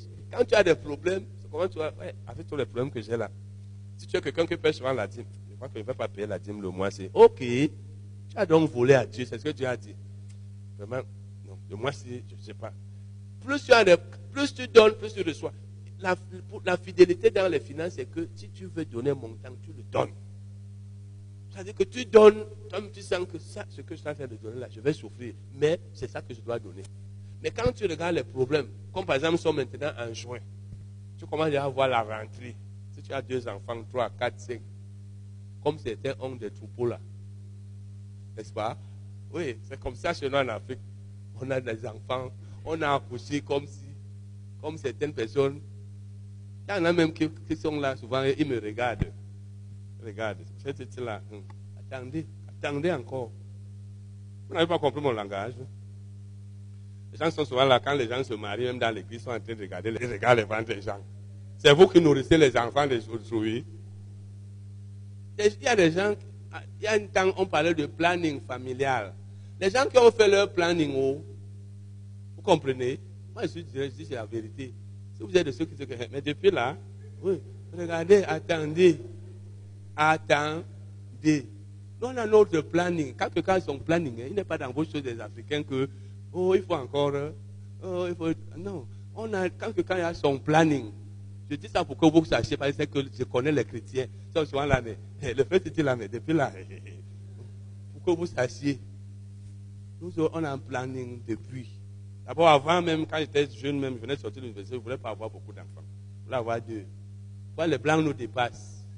Ils sont là. Il a le moyen, mais il a deux enfants. Ils vivent bien. Toi qui n'as même pas à manger, tu as cinq. cinq. Avec les frais de scolarité qu'il y a maintenant en enseignement supérieur, il faut 400 000, 500 000. Après, tu commences à dire Dieu, Dieu. Il t'a dit d'aller chercher à, remplir la terre, toi seul. C'est ça, donc qui, fait problème. Vous voyez les blancs, je vous dis, les blancs, vous voyez les blancs, il a un enfant, il est bien. Moi, c'est quand je suis rentré en Allemagne que j'ai dit à Dieu, Donne-moi un fils qui va travailler avec moi dans, mon ministère. Il m'a donné. Et après, Dieu et moi, on a fermé la porte. Donc, ceux qui regardaient, vous avez compris maintenant, non? Ah, C'est que les gens sont allés penser là, regardez, regardez. Mais Virginie, mais, hum, hum, ne voit pas. Ne regarde plus. Attends, je dis la vérité, ce n'est pas quelqu'un qui fait comme ça là. Ok. Donc, il dit, vous serez de la sorte enrichis à tous égards pour toute espèce de libéralité, qui par notre moyen feront offrir à Dieu des actions de grâce. Car le secours de cette assistance non seulement pourvoit aux besoins des saints, c'est-à-dire aux chrétiens, mais il est encore une source abondance de nombreuses actions de grâce envers Dieu. Donc les gens vont même rendre grâce à Dieu pour vous, etc., etc. Vous pouvez lire jusqu'au verset 15. Jusqu'au verset 15. Allons maintenant lire un dernier verset. Mais avant ça, finissons le psaume 112. Le psaume 112 dit, verset 9, La tête de celui qui fait des largesses et a donné aux indigents s'élève avec gloire. On a lu ça tout à l'heure. Sa tête, je vais même lire ça. Psaume 112, verset 9, dernière partie. Sa tête s'élève avec gloire. Parce qu'il a donné aux pauvres. Sa tête s'élève avec gloire. Je vais lire ça dans d'autres versions. Semeur dit, honoré de tous, honoré de tous, il peut relever la tête. Le mot grec traduit là par tête signifie littéralement corne. Je vais lire en parole de vie. Il est puissant et respecté. Version, la nouvelle version vivante dit, New Living Translation. Ils auront de l'influence et l'honneur. Parce qu'ils ont donné aux pauvres. Ouais, quand tu as donné aux pauvres, donc Dieu t'élève. Dernier verset donc. Psaume 34, verset 10. Psaume 34, verset. Craignez l'éternel. Rappelez-vous que le psaume 112 que nous étions en train d'étudier depuis des semaines commence par Heureux l'homme qui craint l'éternel, n'est-ce pas? Qui trouve un grand plaisir à ses commandements. Et la Bible dit ici, craignez l'éternel, vous ces saints, donc vous les chrétiens. Et la raison c'est laquelle? Car rien ne manque à ceux qui le craignent. Si tu, veux, tu ne veux manquer de rien, tu veux tout avoir, crains Dieu. Et la crainte de Dieu consiste à mettre sa parole en pratique. Amen. Étude du psaume 112 que nous avons commencé à faire. Donc, on a commencé à faire cette étude il y a deux, il y a deux semaines. Nous avons commencé à étudier le psaume 112. Nous avons vu que ce psaume parle de ce que fait ou de ce que doit faire celui qui craint Dieu, qui prend plaisir à ses commandements, un grand plaisir à ses commandements. Et ce psaume parle également des bienfaits, de ce que cette personne gagne. En fait, il s'agit du juste. Et nous avons vu que le juste, on a déjà vu ça plusieurs fois ici, dans l'Ancien Testament, le juste, c'était celui qui craignait Dieu, qui mettait sa parole en pratique, qui observait ses commandements. Le méchant, c'était celui qui ne le faisait pas. Dans le Nouveau Testament, le juste, c'est celui qui a cru en Jésus. Donc, il y a, de, de nombreux bienfaits, de nombreuses bénédictions qu'on reçoit quand on craint Dieu quand on prend plaisir à ses commandements, quand on met sa parole en pratique, quand on vit dans la piété. Amen. Nous avons étudié les versets 1 à 3. Commençons par le 4. Verset 4. La lumière se lève dans les ténèbres pour les hommes droits, pour celui qui est miséricordieux, compatissant et juste. Je dans la version vie nouvelle. La lumière se lève dans les ténèbres pour les hommes droits, pour celui qui fait preuve de grâce, de compassion et de justice. Vous voyez ici, dans la version du second, la Bible dit celui qui est miséricordieux. Dans la version vie nouvelle, c'est celui, celui qui fait preuve de grâce. La Bible dit donc ici que la lumière se lève dans les ténèbres pour la personne qui est droite. Quand la Bible dit les hommes droits, sont les gens qui, qui suivent la droiture, qui ne sont pas injustes, qui ne font pas ce qui est anormal. Une personne droite, c'est celle-là qui fait ce qui doit être fait. Elle ne suit pas des chemins tortueux. Et nous avons déjà parlé ici de la droiture, de l'intégrité. Un homme droit, c'est celui, c'est un homme de principe, si vous voulez. C'est-à-dire, ce qui doit être fait, c'est ce qu'il fait. Même s'il faut qu'il soit perdant. Parce que la vie chrétienne, ce n'est pas une vie que je fais ce qui m'est, qui, rentable ce qui me fait gagner quelque chose. C'est que je fais ce que Dieu veut que je fasse. Même s'il faut que je sois perdant. Mais même si je perds maintenant, je serai gagnant. Parce que tout ce que Dieu nous demande de faire, c'est pour notre bien. Donc la droiture, c'est ça. Je vous ai dit, c'est parce que nous manquons d'hommes droits dans nos sociétés qu'il y a du désordre. Les hommes droits, c'est les gens qui disent, voici ce que la loi dit, voici ce que la, parole de Dieu dit, voici ce que le règlement dit.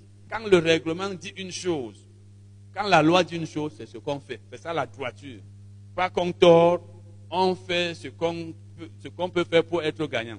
La Bible dit donc ici, la lumière se lève dans les ténèbres pour cette personne-là. Et vous voyez ici, la Bible dit, celui qui est miséricordieux, celui qui est miséricordieux. Et ce verset-là, lorsque vous le lisez, il nous montre, il parle, en fait, l'homme droit a les mêmes qualités que Dieu. Quand vous le regardez ici, quand tu es droit, quand tu es juste, la Bible attribue à l'homme droit les mêmes qualités que Dieu. Je ne dis pas qu'il est Dieu. La qualité n'est pas, c'est pas la nature. La qualité, c'est pas la nature. Par exemple, Dieu est bon. C'est une qualité. Et la Bible nous demande d'être bon. C'est pas ça. Hein? Si tu es bon, tu as la même qualité que Dieu. Regardons la psaume 111, verset 4. Vous allez voir que la Bible dit la même chose. Psaume 111, verset 4. La Bible dit, l'Éternel miséricordieux et compatissant. ça, je, vais juste lu la partie qui nous intéresse. L'Éternel miséricordieux et compatissant. Ça, c'est le psaume 111, verset 4. Alors qu'ici, au psaume 112, verset 4, la Bible dit, ce sont les hommes droits, ou alors c'est l'homme droit qui est miséricordieux et compatissant. Ça veut dire l'homme droit a les qualités de Dieu. Parce qu'effectivement, la Bible nous demande toujours d'être comme Dieu, de faire telle chose comme Dieu. Par exemple, quand la Bible parle du pardon, elle dit, c'est dans Éphésiens 4, verset 32, Pardonnez-vous réciproquement comme Dieu vous a pardonné en Christ. Donc la Bible nous demande toujours d'imiter Dieu, d'être comme Dieu, de faire toutes choses comme Dieu. Jésus lui-même l'a dit. On va le voir tout à l'heure, je pense bien. Jésus a dit dans Matthieu 5, 48, Soyez donc parfaits comme votre Père céleste est parfait. Donc l'homme droit, c'est celui-là qui a les qualités de Dieu. Et, la Bible parle ici du chrétien. Ça veut dire qu'un chrétien doit chercher à se comporter comme Dieu, à faire les choses telles que Dieu le fait. Parce que si on est enfant de Dieu, c'est pour qu'on soit comme son Père. Amen. Psaume 114, verset 12. Parce que nous allons voir maintenant que lorsque la Bible parle, verset 2, je veux dire, Psaume 104, pardon, 104, verset 2, nous allons voir que de même que la Bible parle de la lumière concernant les hommes droits, elle parle de la lumière concernant Dieu. Donc, la lumière, c'est quelque chose qui caractérise Dieu et qui caractérise le chrétien qui caractérise les hommes droits. Si vous lisez le psaume 104, verset 2, je vais juste résumer, vous verrez que la Bible dit que Dieu s'enveloppe de lumière comme d'un manteau. Dieu s'enveloppe de lumière comme d'un manteau. Donc la lumière est comme un manteau, est, pour Dieu ce que le manteau est pour l'homme. Quand tu as un manteau, ne tu te couvres de, ce manteau-là, la Bible dit donc que Dieu s'enveloppe de lumière comme un homme s'enveloppe d'un manteau. C'est pour vous montrer que quand la Bible parle de Dieu, elle fait toujours allusion à la lumière. La lumière caractérise Dieu, la lumière caractérise les enfants de Dieu. Et Éphésiens 5, verset 8 à 11, je vais Éphésiens 5, verset 8 à 11. Paul nous dit que autrefois, et il s'adresse aux chrétiens. Il dit, autrefois, nous étions ténèbres. Et vous savez, les ténèbres, c'est le contraire de la lumière. Autrefois, nous étions ténèbres. Et il dit, maintenant, nous sommes lumière dans le Seigneur. Il dit, je suis lumière dans... Et il dit encore, il nous exhorte après cela à marcher comme des enfants de lumière. Donc, je suis lumière et je dois marcher comme un enfant de lumière. Il dit aussi à ne pas prendre, il nous exhorte aussi à ne pas prendre part aux œuvres des ténèbres. Parce que si je suis lumière, je ne dois pas prendre part aux œuvres des ténèbres parce que ce sont ceux qui ne sont pas justes, les injustes, ceux qui ne sont pas droits, ceux qui ne craignent pas Dieu, ce sont ceux qui font les œuvres des ténèbres. Il dit donc de ne pas prendre part aux œuvres infructueuses des ténèbres, mais nous devons plutôt, dit-il, les condamner. Voilà donc que la Bible dit Dieu s'enveloppe de lumière comme d'un manteau. Et nous, nous sommes des enfants de lumière, nous sommes lumière dans le Seigneur. Jésus aussi a parlé de la lumière. Matthieu 5, verset 14 à 16. Matthieu 5, verset 14 à 16, Jésus a dit, nous a dit que notre lumière, il dit que votre lumière luise devant les hommes afin qu'ils voient vos bonnes œuvres et qu'ils glorifient Dieu. Donc notre lumière doit luire devant les hommes. Nous qui croyons en Jésus. Quand nous sommes quelque part, que la lumière luise, qu'on voit que nous sommes des enfants de lumière. Et ils vont glorifier Dieu. Dieu ne peut pas être glorifié si nous faisons, nous pratiquons les œuvres de Dans Philippiens 2, versets 14 et 15, Paul nous exhorte à être irréprochables et purs, des enfants de Dieu irrépréhensibles, au milieu d'une génération perverse et corrompue, parmi laquelle nous brillons comme des flambeaux dans le monde. Lorsque la Bible dit nous brillons, c'est pourquoi? C'est pour nous dire que nous sommes, nous devons être comme la lumière. C'est la lumière qui brille. Et si vous lisez 1 Jean 1, verset 5 7, vous verrez que la Bible dit que Dieu est lumière et il n'y a point de ténèbres en lui. Voilà donc ce que la Bible dit au sujet de la lumière. Dieu est lumière, il s'enveloppe de lumière. Nous, nous sommes des enfants de lumière.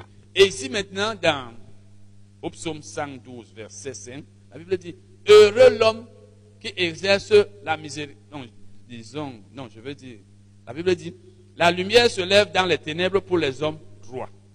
Donc les enfants de lumière que nous sommes, nous sommes lumière, nous connaissons la lumière du monde, je veux dire la lumière de Dieu, et nous devons la partager avec le monde en faisant de bonnes œuvres, par exemple la miséricorde, en faisant de bonnes œuvres, en étant compatissant. Parce que c'est comme ça que Dieu est. Dieu est miséricordieux. Donc, ça fait partie des choses que nous devons faire lorsque nous craignons Dieu. Puisque, rappelez-vous que ce psaume commence par Heureux l'homme qui craint l'éternel. Donc, tout ce que la Bible dit dans ce psaume, concernant ce que les hommes font ou doivent faire, ce sont ceux qui craignent Dieu. Quand tu crains Dieu, tu es donc quelqu'un qui fait les œuvres de lumière, quelqu'un qui pratique la miséricorde. Vous voyez qu'il dit, la lumière se lève dans les ténèbres pour les hommes droits, pour celui qui est miséricordieux et compatissant. Le mot hébreu traduit par miséricorde est synonyme du mot grec traduit par compassion. Et il signifie aussi pitié. Un homme miséricordieux, c'est un homme qui a de la pitié. Donc quand tu crains Dieu, tu as pitié des gens. Parce que la crainte de Dieu consiste, on a déjà vu ce que ça veut dire. La crainte de Dieu ne consiste pas à avoir peur de mourir, d'être jeté en enfer. C'est, en fait, elle consiste à respecter Dieu, à observer ses commandements, comme un enfant qui observe, qui obéit à son père, sachant bien que même s'il désobéit à son père, son père ne va pas le tuer. Donc la crainte de Dieu ne consiste pas à avoir peur que si je fais ceci, Dieu va me tuer. Tu fais cela avec amour, avec joie. C'est ça la crainte de Dieu. La crainte de Dieu ne consiste pas à, partir, penser que si je fais ceci maintenant, je ne serai plus enfant de Dieu. Nous allons lire maintenant le psaume 112, toujours verset 5. Allons au verset 5. Donc quand vous voyez, la Bible dit que la lumière se lève dans les ténèbres pour celui qui est compatissant, miséricordieux, parce que nous, nous sommes lumière et nous devons partager la lumière de Dieu. C'est pourquoi Jésus a dit que nos œuvres, si nous faisons de bonnes œuvres, les gens vont glorifier Dieu. Dieu n'est pas glorifié si dans la société, dans la famille, là où nous sommes, nous sommes par exemple chiches. Si tu n'es pas compatissant, tu n'es pas miséricordieux, tu, tu agis comme ceux du monde, Dieu n'est pas glorifié. Donc ce psaume ne fait que parler des choses qu'un chrétien doit faire. Parce que le juste ici, c'est le chrétien. Et c'est toi qui es gagnant. Disons le verset 5. Heureux l'homme qui exerce la miséricorde et qui prête, qui règle ses actions d'après la justice. La Bible fait mention ici de trois choses. Parce que tout ce qui est dit là, la Bible le dit de celui qui craint Dieu. La Bible fait mention aussi de trois choses que fait l'homme qui craint Dieu. L'homme qui a foi en Dieu. On a vu ici la semaine passée, l'homme qui a foi en Dieu, l'homme qui craint Dieu, l'homme qui sert Dieu, l'homme qui est droit, l'homme juste. Tout ça, c'est les caractéristiques de la même personne. Heureux l'homme qui exerce la miséricorde. Ça, c'est la première chose. Quand tu crains Dieu, tu exerces la miséricorde. Tu es miséricordieux. Tu es compatissant. Tu as pitié. Nous avons déjà eu à voir ici que Jésus avait pitié des gens. Il était ému de compassion. C'est pourquoi il guérissait les malades. La compassion le poussait à guérir le malade. La compassion ou alors la miséricorde de Dieu l'a poussé à, donner le salut aux hommes. La compassion de Jésus le poussait à donner à manger aux gens quand ils avaient faim. Il était ému de compassion. Tout ça, c'est la compassion. Quand tu as de la compassion, tu te soucies du, du côté spirituel et même financier, matériel de celui envers qui tu as de la compassion. C'est ce que Jésus faisait. Quand il était ému de compassion, il voyait les gens qui étaient comme sans berger. Il dit prier que, Dieu donne des bergers. Quand il voyait les gens malades, il avait de, la compassion, il les guérissait. Quand il voyait les gens qui avaient faim, il était ému de compassion, il leur donnait à manger. Ça fait partie des choses que nous devons faire. Donc, heureux l'homme qui exerce la miséricorde. Première chose. Et qui prête, qui règle ses actions d'après la justice. Allons lire dans notre version, je veux dire. Avant de parler de ces trois choses. Donc, première chose, tu exerces la miséricorde. Deuxième, tu prêtes. Troisième, tu règles tes actions d'après la justice. Lisons ça dans une autre version, dans d'autres même. Je vais lire dans la nouvelle version, Louis II révisé. Nous sommes en train de lire ici dans la version de 1910. Il est bon qu'un homme fasse grâce. Parce que vous allez voir que, vous savez, en hébreu, surtout en hébreu, même en grec souvent, mais surtout en hébreu, souvent une phrase peut être formulée telle qu'elle puisse être interprétée ou alors qu'elle puisse être comprise de deux manières. C'est-à-dire, vous voyez une phrase en hébreu, ça peut vouloir dire, on peut la, la, traduire comme ceci, mais on peut aussi la traduire d'une autre manière. Si vous, vous, vous, vous étudiez l'hébreu ou bien certaines Bibles euh, ayant des notes explicatives, vous pouvez souvent voir que on peut aussi lire ou bien on peut aussi comprendre parce qu'il y a des phrases en hébreu qui peuvent être, c'est-à-dire vous allez voir même une version qui traduit ça d'une manière, une autre qui traduit ça d'une autre, mais les deux sont corrects. C'est pourquoi vous voyez ici la Bible dit heureux l'homme. Ça veut dire béni l'homme. Donc l'homme qui fait ces trois choses est béni. Mais une autre traduction, c'est que il est bon que l'homme fasse ces trois choses. Nous allons donc lire dans la nouvelle version, le second révisé. Il est bon qu'un homme fasse grâce et qu'il prête, qu'il dirige ses affaires d'après le droit. Donc c'est bon. Et quand la Bible dit qu'il est bon, c'est bon pour lui. C'est pourquoi d'autres versions disent bénis cet homme, heureux cet homme. Quand la Bible dit, quand si on dit qu'il est bon que tu fasses telle chose, ça veut dire que si tu fais ça, tu es gagnant. Tu es gagnant. Il est bon qu'un homme fasse grâce. Et vous savez que la grâce, c'est quoi? C'est un don immérité. Un, une chose, la grâce, c'est quelque chose qu'on accorde à quelqu'un sans qu'il mérite cela. On n'est pas obligé de faire cela. Donc, il faut être une personne qui aime pour accorder à quelqu'un quelque chose que tu n'es pas obligé de lui accorder. Parce que très souvent, les gens se comportent ainsi. Je suis obligé de faire ça. Quand tu aimes tu ne fais pas seulement parce que tu es obligé, tu fais par amour. Tu fais du bien alors que tu n'es même pas obligé. Nous avons eu des enseignements ici sur euh, combattre le bon combat. Nous avons parlé de avoir une bonne conscience. Je vous ai dit qu'il y a la conscience d'un homme. Quand tu n'as pas flété ta conscience, ta conscience te pousse à faire le bien que tu n'es pas obligé de faire. Nous avons parlé ici du devoir légal et du devoir moral. Le devoir légal, c'est que la loi te force ou alors te contraint de faire quelque chose. Si tu ne fais pas, on va t'emprisonner. Mais le devoir moral, c'est que tu n'es même pas obligé. Même si tu ne fais pas ce bien, rien ne va t'arriver. Mais tu fais.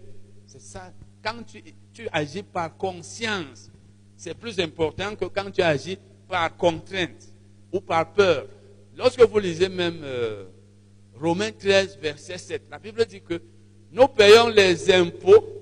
Il faut payer les impôts non seulement par crainte de, la loi, d'être par exemple sanctionné, d'être puni, mais aussi par motif de conscience. Donc si tu payes les impôts, on verra ça lors du séminaire sur euh, euh, la mission de, l'Église dans une nation. Si tu payes les impôts, parce que si tu ne les payes pas, on va fermer ton, ton, commerce, ton lieu commercial. Ça veut dire que si on ne fermait pas, tu ne payerais pas. Et là, tu n'es pas un bon citoyen. Mais la Bible dit que pas seulement pour ça, mais aussi par motif de conscience. Ça veut dire que même si on te laisse ne pas payer, tu vas dire, je m'en vais payer. Et c'est la même chose que ce soit l'argent qu'on donne à l'église, que ce soit le bien qu'on fait à quelqu'un.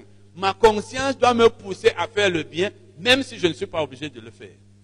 Tu peux avoir, par exemple, tu es marié, tu as une femme qui a un enfant, tu as un marié, tu as un mari qui a un enfant qui n'est pas le tien, mais par motif de conscience, tu lui fais du bien. Tu vois un voisin, son enfant n'a pas à manger ou bien n'a pas d'argent pour aller à l'école, tu n'es pas obligé, ce n'est pas ton enfant. Personne ne va venir t'arrêter et dire que pourquoi tu n'as pas aidé ton voisin. Mais ta conscience. Donc la Bible dit ici, il est bon qu'un homme fasse grâce et qu'il prête, qu'il dirige ses pas d'après le droit. D'après le droit. Disons dans la version mot, tout va bien pour le généreux. Tout va bien. Pour le généreux. Ça veut dire le généreux est bien. Les choses marchent pour lui. Et vous vous rappelez, nous avons parlé de la générosité ici, lorsque j'enseignais sur euh, la libéralité. Vous vous rappelez Nous avons eu des enseignements sur la libéralité. Nous avons parlé de la générosité. Et nous avons vu ce que c'est que la générosité. Un homme généreux, c'est celui qui, c'est celui qui donne. Il donne, il aime donner. La Bible dit donc, tout va bien pour le généreux. Vous voyez donc ici dans la version Louis II de 1910, c'est heureux l'homme qui exerce la miséricorde. La nouvelle version Louis II révisée, l'homme qui fait grâce. C'est la même chose. La version Moffat, l'homme qui est généreux. C'est ça que est question. Ça veut dire la générosité, c'est quelque chose que tu fais par amour, tu n'es pas obligé. Tout va bien pour le généreux. Celui qui a la main ouverte, qui agira équitablement. Ça, c'est la version Mofal. C'est une version anglaise. C'est une ancienne version même. Je l'avais commandée aux États-Unis. Même le 9, on n'en trouve plus. Ça, c'était en seconde main. Donc, la Bible dit ici, il a une, la main ouverte. En fait, la traduction, ça c'est une traduction littérale. C'est moi qui ai traduit ça littéralement. Mais en, anglais, c'est open-handed. Ça veut dire que ta main est ouverte. L'homme qui a une main ouverte, c'est l'homme qui partage. L'homme qui a une main fermée, c'est l'homme qui est chiche. Sa main est comme ça. J'espère que vous n'en faites pas partie. Donc, tout va bien pour le généreux. Donc, quand tu es généreux, tout va bien pour toi. Tout va bien pour toi. Et c'est pourquoi d'autres versions disent, tu es béni. Les choses marchent quand tu donnes. Tout va bien pour le généreux. Et tu le fais parce que tu crains Dieu. Parce en fait, ça veut dire que les gens qui craignent Dieu, qui mettent qui trouve un grand plaisir à ses commandements, donne. Parce que Dieu lui-même dit, donne.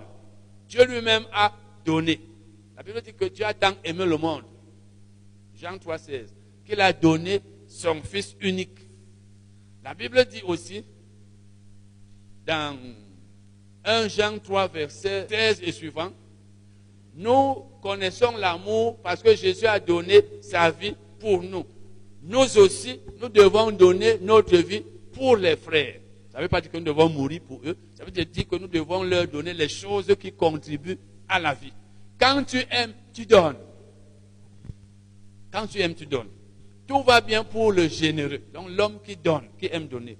Celui qui a la main ouverte, qui agira équitablement. Donc si les choses ne vont pas bien pour toi, il est possible que ce soit dû au fait que tu es chiche. Oui, quand tu es chiche, la vie, peut être dure pour toi. Mais ce n'est pas la seule chose. Lorsque le Seigneur me parlait beaucoup du donner en, en 2003, quand il commençait à me parler du donner, il me disait toujours, si les chrétiens sont pauvres, c'est que soit ils sont chiches, soit ils donnent mal. effectivement, si tu es chiche, tu n'es pas généreux, tu, tu n'aimes pas donner, la vie peut être dure pour toi. Tu ne vas pas recevoir. Parce que celui qui ne donne pas ne reçoit pas. Celui qui donne peu reçoit peu. Celui qui donne beaucoup reçoit beaucoup. Mais on peut aussi être pardon, pauvre parce qu'on donne mal. Parce qu'il ne suffit pas de donner, il ne suffit pas d'être généreux. Il y a aussi les prêts. Nous allons lire version vie nouvelle. Nous allons lire dans quatre autres versions. Verset 5. Il est bon que l'homme fasse grâce et qu'il prête, qu'il règle ses affaires conformément au droit. Donc, non seulement tu fais grâce, donc tu es miséricordieux, tu donnes, tu prêtes, et tu règles tes affaires conformément au droit. C'est-à-dire, qu'est-ce que le droit dit? Qu'est-ce qui est droit? Qu'est-ce qui est juste? Bible amplifiée. L'homme qui traite généreusement. Vous voyez que nous partons de miséricorde à grâce, de grâce à générosité. Parce que tout ça, c'est des mots synonymes. L'homme qui traite généreusement et prête, qui conduit les affaires avec justice et bien. Donc cet homme est, allons lire dans la version d'Arbi, heureux l'homme qui use de grâce. Ça veut dire que quand est dans le besoin, tu peux l'aider, tu l'aides. Parce que quand tu as de la compassion, quand tu es miséricordieux, tu as mal quand tu vois une personne souffrir. Tu as mal quand tu vois une personne être dans le besoin et tu sais que tu peux l'aider. C'est ça la grâce. Tu n'es pas obligé. Même quelqu'un qui est là, tu sais que tu n'es pas obligé de lui faire du bien. Mais si tu ne lui fais pas, qui va lui faire? Tu fais. Tu fais ça parce que tu aimes, pas parce que tu veux montrer à quelqu'un, pas parce qu'on t'a forcé, on ne te force pas. Et quand tu n'as pas ça en toi, il faut qu'on insiste pour que tu donnes. Il y a des gens pour qu'ils donnent aux gens, pour qu'ils fassent du bien. c'est un peu comme s'ils donnent, lui ne va plus vivre. Oh, l'homme miséricordieux, c'est quelqu'un qui peut même savoir qu'en donnant, il va manquer de quelque chose, il va souffrir, mais il ne voit pas seulement son intérêt. Jésus a été miséricordieux, c'est pourquoi il est venu mourir pour nous. Il savait qu'il allait souffrir, mais il a accepté parce qu'il a vu notre salut plus important. Parce que s'il voulait se préserver de la souffrance, il aurait dit non.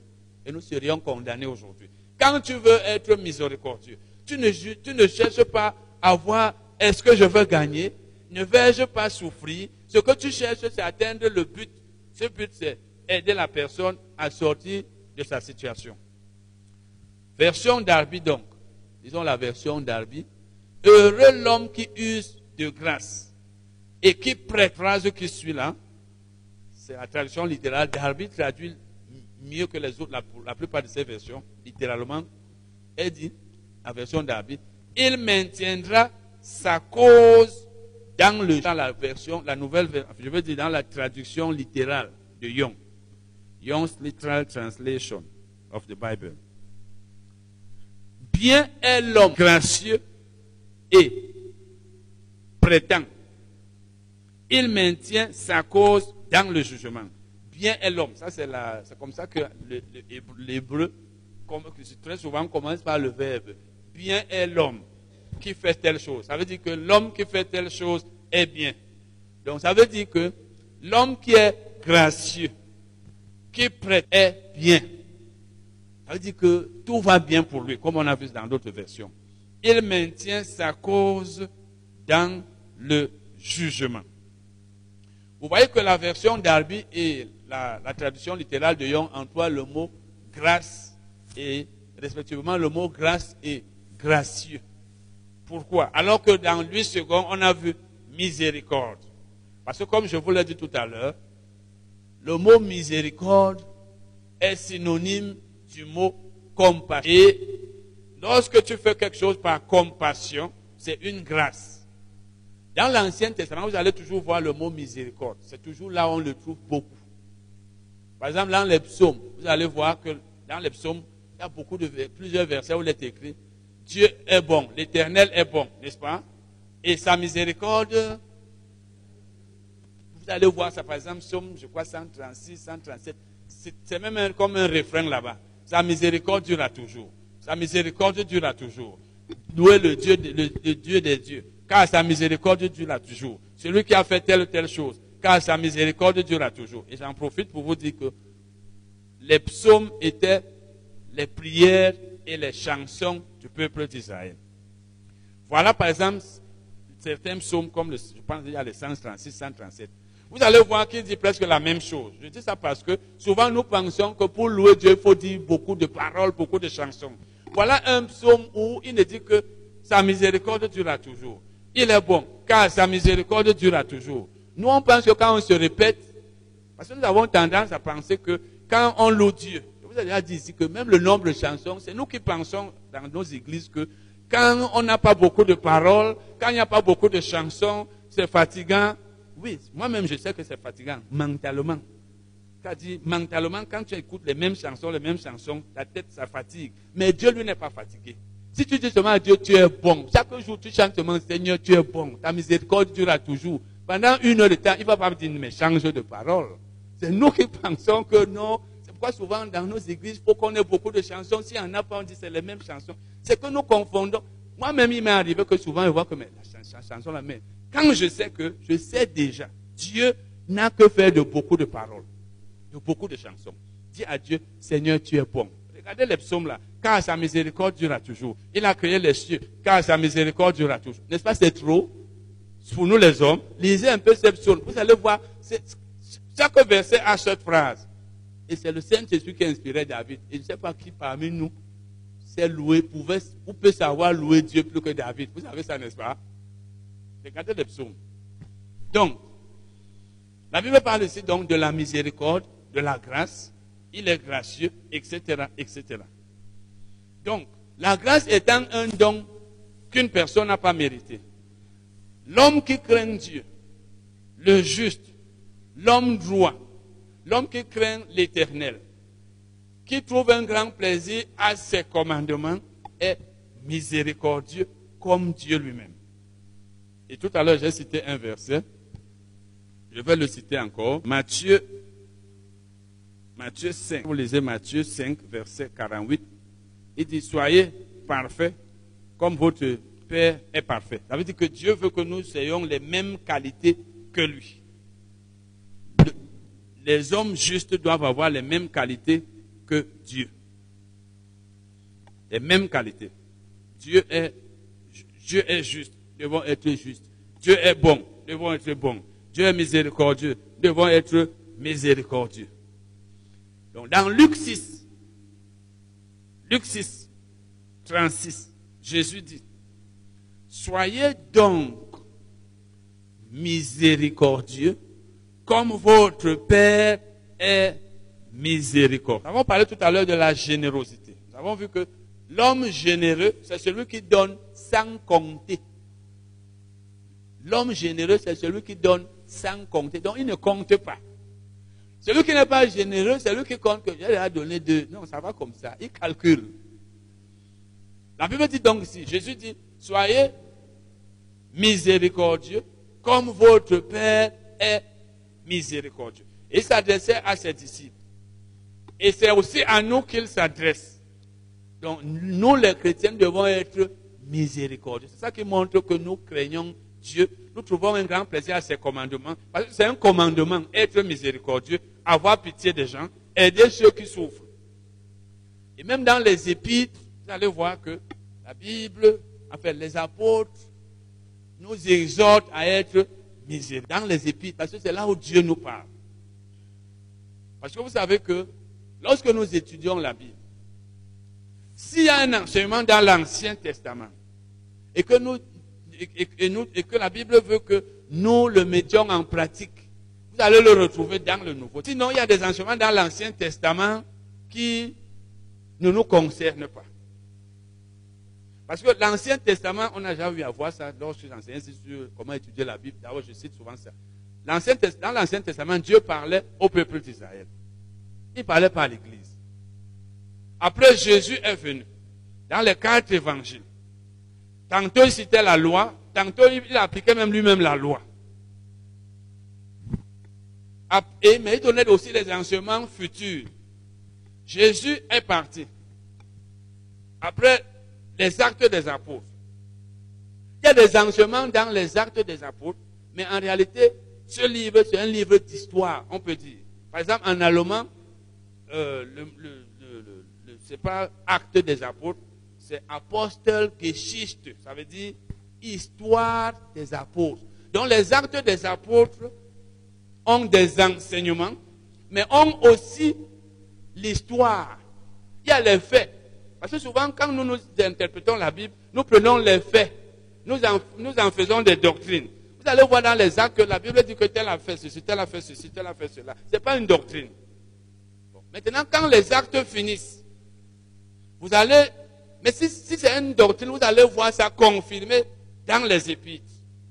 Parce que n'oubliez jamais que Dieu nous parle dans les épîtres. Si vous voulez bâtir une doctrine chrétienne, vous n'avez pas les versets dans Romains, 1 Corinthiens, 2 Corinthiens, Galates, Éphésiens et le reste. Vous venez bâtir les doctrines, c'est que vous ne comprenez pas. Il y a toujours, on ne bâtit pas une doctrine sur un verset de la Bible. On ne bâtit pas une doctrine sur l'histoire, sur les faits, etc., etc., sur l'expérience d'un homme.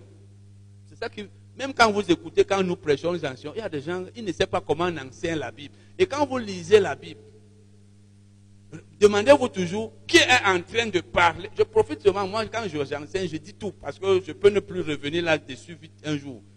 Posez-vous la question de savoir qui est en train de parler ici dans ce verset. De quoi est-il en train de parler et à qui est-il en train de parler? Quand, par exemple Moïse parlait à Israël, il n'est pas en train de nous parler. Donc si vous prenez les versets de Deutéronome par exemple, vous, vous y bâtissez les doctrines, vous êtes dans le... C'est pourquoi même quand vous entendez les prédicateurs enseigner, beaucoup n'étudient pas et beaucoup aussi n'ont même pas l'appel. Mais chacun peut prendre la Bible aujourd'hui, c'est un verset, et si vous n'êtes pas, comme on dit, calé, vous allez prendre une fausse doctrine. Donc lorsque vous allez dans les épîtres, vous allez voir que même là-bas, la Bible nous exhorte, ou alors les, les, apôtres nous exhortent à être miséricordieux. Je vais vous citer quelques versets. Miséricordieux ou compatissant. Vous allez prendre Philippiens 2, verset 1. Vous pouvez noter, vous lirez après. Philippiens 2, verset 1. Colossiens 3, verset 12. 1 Pierre 3, verset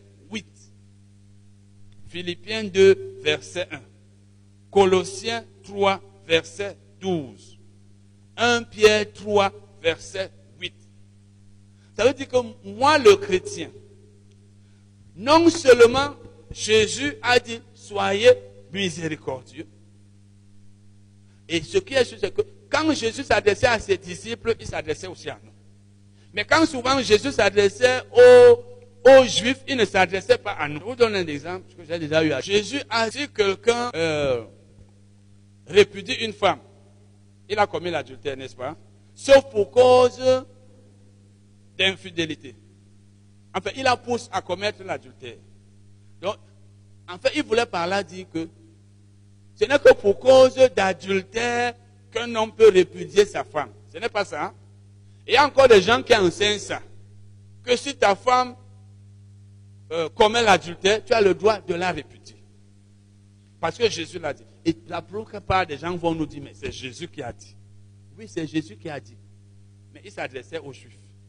Il s'adressait. Que Jésus a cité, si vous lisez par exemple euh, Matthieu 19, là on lui a demandé, est-il permis à un homme de répudier sa femme?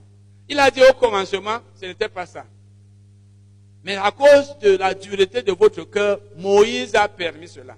Mais Jésus dit maintenant dans Matthieu, ne répudie pas ta femme, sauf pour cause d'adultère. Ça veut dire, s'il a commis l'adultère, répudie-la, tu as le droit de le faire. Oh, il était en train de parler aux Juifs qui étaient encore sous la loi, et il était en train de citer un passage de l'Ancien Testament où il était dit que si tu vois une femme, tu as une femme qui a un défaut, répudie-la. Parce que leur coutume, c'était que la femme n'avait presque pas de droit. Jésus donc lui dit ça aux Juifs, répudie pour cause d'adultère. Qu'est-ce que Paul dit dans 1 Corinthiens? Il ne dit pas la même chose. Si vous comparez l'enseignement de Jésus à celui de Paul, c'est comme s'il y avait contradiction, mais il n'y en a pas. Pourquoi? Parce que Paul lui s'adresse aux chrétiens, Jésus s'adresse aux Juifs. Quand vous ne savez pas interpréter la Bible comme ça, vous allez dire Jésus a dit ceci, Paul a dit ceci, Paul a fait ceci, euh, je ne sais pas, Jérémie a dit ceci, ou alors, euh, je ne sais pas, euh, comment ça s'appelle, Moïse. Donc, dans le Nouveau Testament, dans les épîtres, où Dieu parle à l'Église, regardez dans Romains, vous allez toujours voir, bien-aimés, chers frères, mes frères, c'est pas ça, dans le Seigneur. Quand Jésus va au ciel, le Saint-Esprit commence à inspirer Paul et les autres apôtres. Tout ce qu'ils ont dit dans Romains jusqu'à la fin, c'est à nous qu'ils le disaient et c'est à nous qu'ils le disent jusqu'aujourd'hui. Donc, quand on parle de la miséricorde, je vous ai cité trois versets déjà. Donc, même Jésus, ce qu'il a dit, c'est à ses disciples qu'il s'adressait. Et comme nous sommes aussi ses disciples, donc c'est à nous qu'il s'adressait. Vous pouvez dire, même si, même si ce n'est pas dans l'Ancien Testament, dans les arts des apôtres, pouvez dire bâtir une doctrine en disant que nous devons être miséricordieux. Amen. Donc c'est un devoir pour nous d'être miséricordieux, d'avoir la compassion pour les gens. Nous allons maintenant lire un autre. Parce que la Bible dit ici, voilà, il y a d'abord la première chose. La Bible, enfin la troisième chose, on a déjà parlé des deux premières. On a déjà parlé des deux premières, mais relisons les camps. Verset 5. L'homme qui, craint Dieu exerce la miséricorde. C'est la première chose. Deuxième chose maintenant, il prête. Et nous allons lire un passage qui parle encore de cela, qui donne le même enseignement, où la Bible fait aussi mention de cela. Lisons donc le psaume 37, versets 25 et 26, parce que nous avons vu que l'homme qui craint Dieu prête. Prêter, c'est pas emprunter. Prêter, c'est donner à quelqu'un pour qu'il paye après. C'est ça, prêter. Si je dis, je t'ai prêté mon argent, ça veut dire, je te l'ai donné pour que tu me payes. Mais quand tu prends chez quelqu'un pour payer, là, c'est emprunter. Donc, l'homme qui est juste, l'homme qui craint Dieu, qui trouve un grand plaisir à ses commandements, qui sert Dieu, prête. Nous allons donc lire le psaume 37, versets 25 et 26. Le psalmiste dit, j'ai été jeune, j'ai vieilli, et je n'ai point vu le juste abandonné. Donc Dieu n'abandonne jamais le juste. Vous pouvez chercher, vous allez voir, là je profite pour parler des doctrines. Vous allez, quand, euh, je me rappelle quelque part, là où David avait dit à, à son fils Salomon que tu vas construire le temple, etc., etc. C'est toi qui vas le construire. Il a dit, l'Éternel ne t'abandonnera pas, il ne te délaissera pas. Vous pouvez aller dans Hébreu 13, verset 5. Ne vous livrez pas l'amour de l'argent, etc., etc. Car lui-même a dit, je ne t'abandonnerai pas. Donc, voilà déjà trois versets que je donne là. Je vous parle des doctrines. Et vous allez voir un peu partout où la Bible dit, Dieu ne me délaisse pas le juste. Dieu n'abandonne pas celui qui le sert. Donc ici il dit, j'ai été jeune, j'ai vieilli. Je n'ai point vu le juste abandonné. Ça veut dire Dieu n'abandonne jamais le juste. Et vous rappelez que le juste, c'est celui qui sert Dieu. Malachie 3, verset 18. Le méchant, c'est celui qui ne le sert pas. Donc Dieu n'abandonne pas celui qui le sert. Et dans le Nouveau Testament, ça veut dire Dieu n'abandonne pas le croyant. Ni sa postérité mendiant son pain. Et nous avons vu il y a deux semaines que la postérité du juste est bénie, n'est-ce pas? On a vu ça dans les premiers versets. Qu'elle est puissante sur la terre. Mais nous avons vu que c'est conditionné par le fait que le juste doit montrer à sa postérité la voie. Parce que si tu as des enfants, tu leur montres pas la bonne voie, ne pense pas que de façon automatique, ils vont réussir. C'est parce que tu leur montres la bonne voie que toi-même tu suis, et eux aussi, ils la Verset 26. Voici, la Bible parle du juste. Donc, du croyant. Dans le Nouveau Testament, c'est de toi que la Bible parle, toi le croyant. Toujours, il est quoi? Compatissant. Donc, le juste est toujours compatissant. Et ce n'est pas tout. Et il prête. Et sa postérité est bénie. Il prête. Donc, le juste n'est jamais abandonné. Et en plus, il prête. Et s'il prête, c'est pourquoi? C'est parce qu'il a suffisamment pour lui-même. Parce que la Bible veut nous montrer que quand tu es juste, tu es si béni que tu peux prêter. Est-ce que tu peux prêter aux gens? Quand toi-même tu n'en as pas C'est une question que je pose. Toi-même, tu as faim. Tu n'as même pas à manger. Tu as tes 100 francs ou c'est pas tes 200. Là, tu prêtes, tu meurs. C'est pour dire que le juste a, en a suffisamment pour lui-même au point où il peut prêter. Donc non seulement tu donnes, mais tu peux prêter. Et quand vous lisez dans l'Ancien Testament, Dieu avait interdit à son peuple de prêter avec intérêt aux gens de son peuple. Ce qui veut dire que dans le Nouveau Testament, je ne suis pas censé prêter à mon frère en Christ avec intérêt. Et même le prêt lui-même n'est pas la volonté parfaite de Dieu. C'est quelque chose qui arrive, mais ça ne devrait même pas arriver.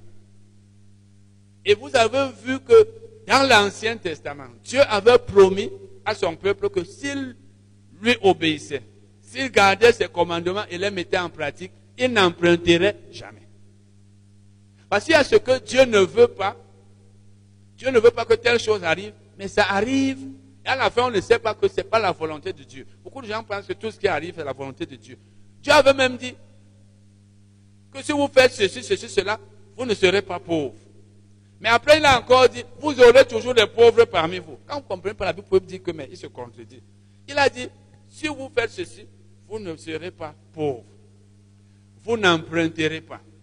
Mais après, il dit encore, vous aurez toujours des pauvres. Je crois que c'est l'un des versets où Dieu me parlait beaucoup dès que j'ai commencé. C'est, je crois, Deutéronome 15, 11. Vous aurez toujours des pauvres parmi vous. C'est parce que Dieu savait qu'il y aurait toujours des personnes désobéissantes qui ne mettraient pas sa parole en pratique et qui serait pauvre. Parce que c'est un peu comme Dieu peut dire que personne ne sera malade si vous faites ceci, cela. Et après, il dit, si quelqu'un est malade, priez pour lui. Ça ne veut pas dire qu'il veut que les gens soient malades, mais c'est parce qu'il sait qu'il y en aura, il y en a qui seront malades. C'est comme la Bible dit dans 1 Jean 2, verset 1. Je vous écris ces choses afin que vous ne péchiez point. Mais comme Dieu sait qu'on va pécher, il y en a qui vont pécher. Il dit, et si quelqu'un pêche, nous avons un avocat. Donc dans le plan de Dieu, il ne devrait pas avoir de pauvres. Mais comme il y aurait des pauvres, Dieu a dit, ne prête pas à ton prochain avec intérêt. Parce que Dieu savait qu'il y aurait des pauvres à cause de leur désobéissance. si vous lisez donc maintenant le pardon, Deutéronome, si vous lisez Deutéronome 28, versets 1 et 2. Si vous lisez Deutéronome 28, verset 1 et 2, et verset 12, vous verrez. Verset 1. Ici, vous écoutez, ou alors lorsque vous écouterez la voix de l'Éternel, etc., etc. Et au verset 2, il dit, voici les bénédictions qui se répandront sur vous et qui seront votre partage. Verset 12, il dit, vous n'emprunterez pas, mais vous prêterez à beaucoup de... Ça veut dire que dans le plan de Dieu, ceux qui le servent, ceux qui le craignent, les justes, ne sont pas censés emprunter, mais ils sont censés prêter. Parce que comme nous l'avons vu, il a même d'abord dans, dans sa maison bien-être et richesse. Ça veut dire que quand tu crains Dieu, tu le sais, Tu es censé être riche, tu es censé avoir tout. Tu es censé ne manquer de rien. Tu es censé plutôt prêter. Ce sont là les avantages du service quand tu sers Dieu. C'est toi qui prêtes. Mais combien d'entre nous avons les dettes? Ce n'est pas la volonté parfaite de Dieu. Et nous avons eu un séminaire ici sorti des dettes. Tout ce que je vous enseigne ici, si vous mettez ça en pratique, ça marche. Mais si souvent on oublie, même quand je parlais de l'interprétation de la Bible maintenant, on a eu un séminaire ici sur comment étudier, interpréter la Bible. Donc tout cela est important. Si tu es dans les dettes, nous avons vu ici qu'est-ce qu'il faut faire pour que tu sortes des dettes progressivement et que tu arrives à un niveau où tu n'as plus de dettes. C'est arrivé, peut-être tu étais ignorant ou désobéissant, mais tu dois dire, voici ce que la Bible enseigne, il faut que je sorte des dettes parce que je sers Dieu, je le crains et je ne suis pas censé emprunter. Ce n'est pas un, bienfait, je suis plutôt censé prêter. Amen. La Bible dit donc, il prête. Il prête. Donc le juste prête. Le croyant prête. Parce qu'il sert Dieu. Et il dit que tu n'emprunteras pas. Mais tu prêteras à plusieurs nations. Ça veut dire qu'Israël était censé prêter aux nations qui ne servaient pas Dieu. Le croyant est censé prêter aux non-croyants. Parce que lui ne sert pas Dieu. Et c'est normal. C'est normal que les enfants du diable empruntent de nous. C'est quand même notre Dieu qui a créé le monde aussi. C'est lui le créateur. Il a créé l'or et l'argent. Et ce n'est pas nous qui devons manquer de ces choses. C'est nous qui disons, Dieu est mon pourvoyeur, Jéhovah Jireh, etc., etc. Mais c'est nous qui commandons. Même nos églises souvent commandent. On envoie des demandes d'aide dans le monde, là, on dit aidez-nous. Nous sommes en train de construire. Ce n'est pas vrai. N'est pas la volonté parfaite. Nous allons lire les versets 6 et 8, brièvement. On va, on va expliquer ça prochainement. Car il ne chancelle jamais. Donc le juste. Le juste ne chancelle jamais. La mémoire du juste dure toujours. Tout ça, ce sont les bienfaits. Parce qu'il craint Dieu, il trouve un grand plaisir à ses commandements. Il ne craint point les mauvaises nouvelles. Son cœur est ferme, confiant en l'éternel. Il a confiance en Dieu. Il n'a peur de rien. Son cœur est affermi. Il n'a point de crainte jusqu'à ce qu'il mette son plaisir à regarder ses adversaires. Tout ça parce qu'il sert Dieu. Il a, il a confiance en Dieu, comme David qui avait confiance en son Dieu. Il a vaincu Goliath. Le juste a confiance en Dieu parce qu'il sait que c'est Dieu qui pourvoit à ses besoins. Bon, il y a aussi le, verset 9 et 10 parce que ça s'arrête au verset 10. Donc, quand vous voyez ce psaume, quand vous le lisez, vous voyez que la Bible parle des choses que le juste est censé faire, des devoirs du juste. Et en même temps, elle parle des bienfaits. Qu'est-ce que le juste doit faire? Et, quand tu sers Dieu, tu le crains. Tu trouves un grand plaisir à ses commandements. Donc les commandements de Dieu ne sont pas pour toi quelque chose de pénible, quelque chose qui dérange, quelque chose qui est difficile, quelque chose que tu fais malgré toi. Quand tu trouves un grand plaisir au commandement de Dieu, c'est le commencement de ce, euh, de ce psaume. Quand tu trouves un grand plaisir au commandement de Dieu, ça veut dire que Dieu t'interdit de faire telle chose. Et tu ne la fais pas. Et tu es content de ne pas la faire. C'est ça, trouver un grand plaisir. Dieu t'ordonne, la Bible t'ordonne de donner, de faire telle, telle chose. Tu fais cela étant content. Tu es même content, même en souffrant. Mais, et tu souffres parce que tu fais la volonté de Dieu. Quand le chrétien comprend que même si je souffre, pourvu que je sois en train de faire la volonté de Dieu, ça veut dire que c'est une bonne chose. Mais si tu mets les commandements de Dieu en pratique en te plaignant, en murmurant, en gémissant, en étant triste, mais pourquoi même, comme c'est un chrétien, pourquoi le Seigneur, lui, il veut que je fasse? C'est tu es un insensé. Amen. Donc tu dois trouver un grand plaisir à tout ce que la Bible t'ordonne de faire. Tu fais ça étant content. Quand il t'interdit de faire quelque chose, tu ne fais pas et tu es con. Je rappelle un frère, il avait épousé une soeur à Limbe. Et il nous disait, volonté de Dieu, que selon ce qu'il nous avait dit, il n'aurait jamais voulu épouser cette soeur. Effectivement, c'est ça. La volonté de Dieu. Mais il faut aussi savoir que quand tu es chrétien, l'une des choses qui vont t'aider Pour ce qui concerne le Saint-Esprit, parce qu'il y a les commandements dans la Bible. La Bible dit fais telle chose, ne fais pas. Fais ça. Ce que Dieu interdit de faire, ne fais pas. Et quand tu ne fais pas, sois content de ne pas faire. Même si toi, tu allais gagner. Ce que la Bible t'ordonne de faire, fais, étant content, même si toi, tu ne gagnes rien. Mais quand il s'agit du Saint-Esprit, pour que tu fasses ce que le Saint-Esprit te demande de faire, il faut que tu aies d'abord un cœur prédisposé. Parce que le Saint-Esprit va te demander de faire une chose que tu n'aurais jamais voulu faire. Mais s'il trouve que tu es une personne qui a, comme nous disons, j'ai donné ma vie à Jésus. Pas comme nous disons là que j'ai donné ma vie à Jésus, mais toi-même tu maîtrises ta vie. C'est toi-même qui contrôle ta vie. Tu fais ce que tu veux, ce qui est biblique, ce que la Bible t'ordonne. Tu dis non, ça là, moi je ne veux pas. Tu es maître de ta vie. Quand tu donnes ta vie à Jésus, ça veut dire qu'il est ton sauveur. Tu crois en lui, tu es sauvé. Il est aussi ton Seigneur. Jésus en tant que sauveur, c'est que j'ai cru en lui, je suis sauvé. Jésus en tant que Seigneur, c'est qu'il est mon maître. Ce qu'il me demande de faire, je le fais.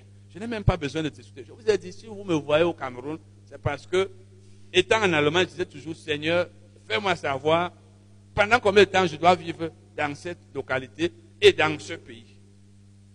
Ça veut dire quand Dieu te trouve avec un cœur prêt à faire sa volonté. Mais imaginez beaucoup d'entre nous ici. Tu vas en Allemagne et Dieu te dit rentre. Peut-être que lui ne va même pas te dire. Parce que lui-même va voir ton cœur tel que tu, comme tu es là-bas, tu dis que je suis alors arrivé. Quand Dieu voit que tu as déjà tes, préjugés, tes prédispositions, tu, tu, trouves que tu allais aller au ciel. Mais Dieu va te demander de quitter ton ciel, il te laisse. Donc il faut que Dieu te trouve en train. Je vous ai parlé d'une sœur à Limbé. Une sœur à Limbé. Nous étions dans la même assemblée. Je suis en train de vouloir vous aider au niveau du Saint-Esprit. Nous étions dans la même assemblée. Et je suis allé en Allemagne. C'est même elle, un temps là, qui m'aidait à, faxer certains documents en Allemagne. Elle travaillait à AES Lorsque je suis allé, le Saint-Esprit me dirigeait vers. J'ai prévu que j'allais lui rendre visite. Je suis allé lui rendre. Et elle était célibataire. C'est bien après qu'elle m'a dit que quand je suis allé la voir un matin, j'avais fait un mois ici, elle dit, elle, était, elle avait un rêve. Dans ce rêve, elle, elle, elle rêve, enfin, comme elle n'était pas mariée, elle a eu de, vu le rêve de Balaam et autres. Parce qu'elle avait, elle comptait épouser quelqu'un. Maintenant, quand je suis venu, je lui ai parlé de, Balaam et Balak. Donc, elle venait de rêver quelques minutes avant. Mais je ne savais pas, elle ne m'a pas dit. On a causé sur rentrée. Après, je suis rentré, j'ai commencé à lui donner des conseils sur le mariage. Et le jour où je rentrais, à Douala pour aller emprunter l'avion, elle était avec moi et mon, ex-épouse et les enfants. Elle était très triste. Je ne savais pas pourquoi elle était triste comme ça. Je suis rentré. Après, donc, quand j'arrive, je commence à, l'appeler. Quand on cause, elle commence à pleurer. En fait, elle avait quelqu'un qui lui avait promis le mariage, un pasteur, mais qui en réalité avait une autre fille qui voulait épouser. Donc finalement, elle était déçue. J'ai commencé à lui donner des conseils à lui donner des conseils, à lui donner des conseils.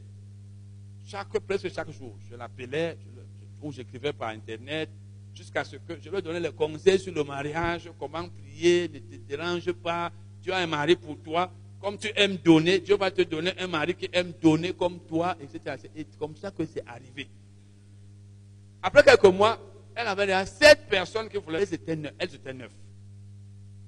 Elle m'a dit, quand elles étaient sept, comment le Saint-Esprit parle. Et tu sauras, même s'il faut attendre six mois, ne décide pas d'accepter tel ou tel. Et dit quelques jours après, le Saint-Esprit lui a parlé, elle a su. Et il, a même rencontré celui qui devait l'épouser à Bamenda, alors que tout était à Limbé. Et le monsieur, le frère lui-même l'a vu dans un rêve, comment il se mariait avant de sortir, et il, la rencontre. Donc, c'était tellement arrangé. Je vous ai déjà parlé d'elle ici. C'est elle qui disait qu'un jour, ils sont rentrés de Bamenda et elle avait apporté euh, beaucoup de vivres. Quelques jours après, un sac de maïs. Son mari lui demande, mais où est le sac de maïs qu'on a apporté l'autre jour? Elle dit, j'ai partagé tout. Son mari dit, gloire à Dieu. Elle me dit, mon mari aime donner plus que moi-même. Et je lui ai dit, c'est ce que je t'avais dit. Que tu dois avoir un mari qui te comprend. Pas le genre de mari là que quand toi tu donnes, il dit quoi? Non, on va manger quoi? Les gens de femmes là, si vous avez ce genre de mari, de femme chiche, toi tu es un donneur, c'est pas Dieu. Dieu ne donne pas les chiches aux, généreux. Vous avez compris, n'est-ce pas? Oui, Dieu ne donne pas les chiches. Quand tu es chiche, les chiches ne doivent même pas se marier. Il y a des caractères que quand tu les as, tu vas même pas te marier. Bon. Qu'est-ce que j'étais donc en train de dire? Cette sœur, donc, lorsque je rentre, c'est pour vous montrer que le Saint-Esprit va te demander de faire une chose que tu ne voulais même pas. Lorsque je rentre, elle était encore en location, parce que c'est moi-même, elle, elle voulait que c'est moi qui la donnasse à son mari à l'église, comme étant le père. Parce que grâce à mes enseignements, mes conseils, qu'elle a eu ce mari. Malheureusement, notre pasteur devait voyager pour le Togo. Et le jour du mariage, on ne pouvait pas rester là ma tante. Je lui ai dit, ça ne dérange pas.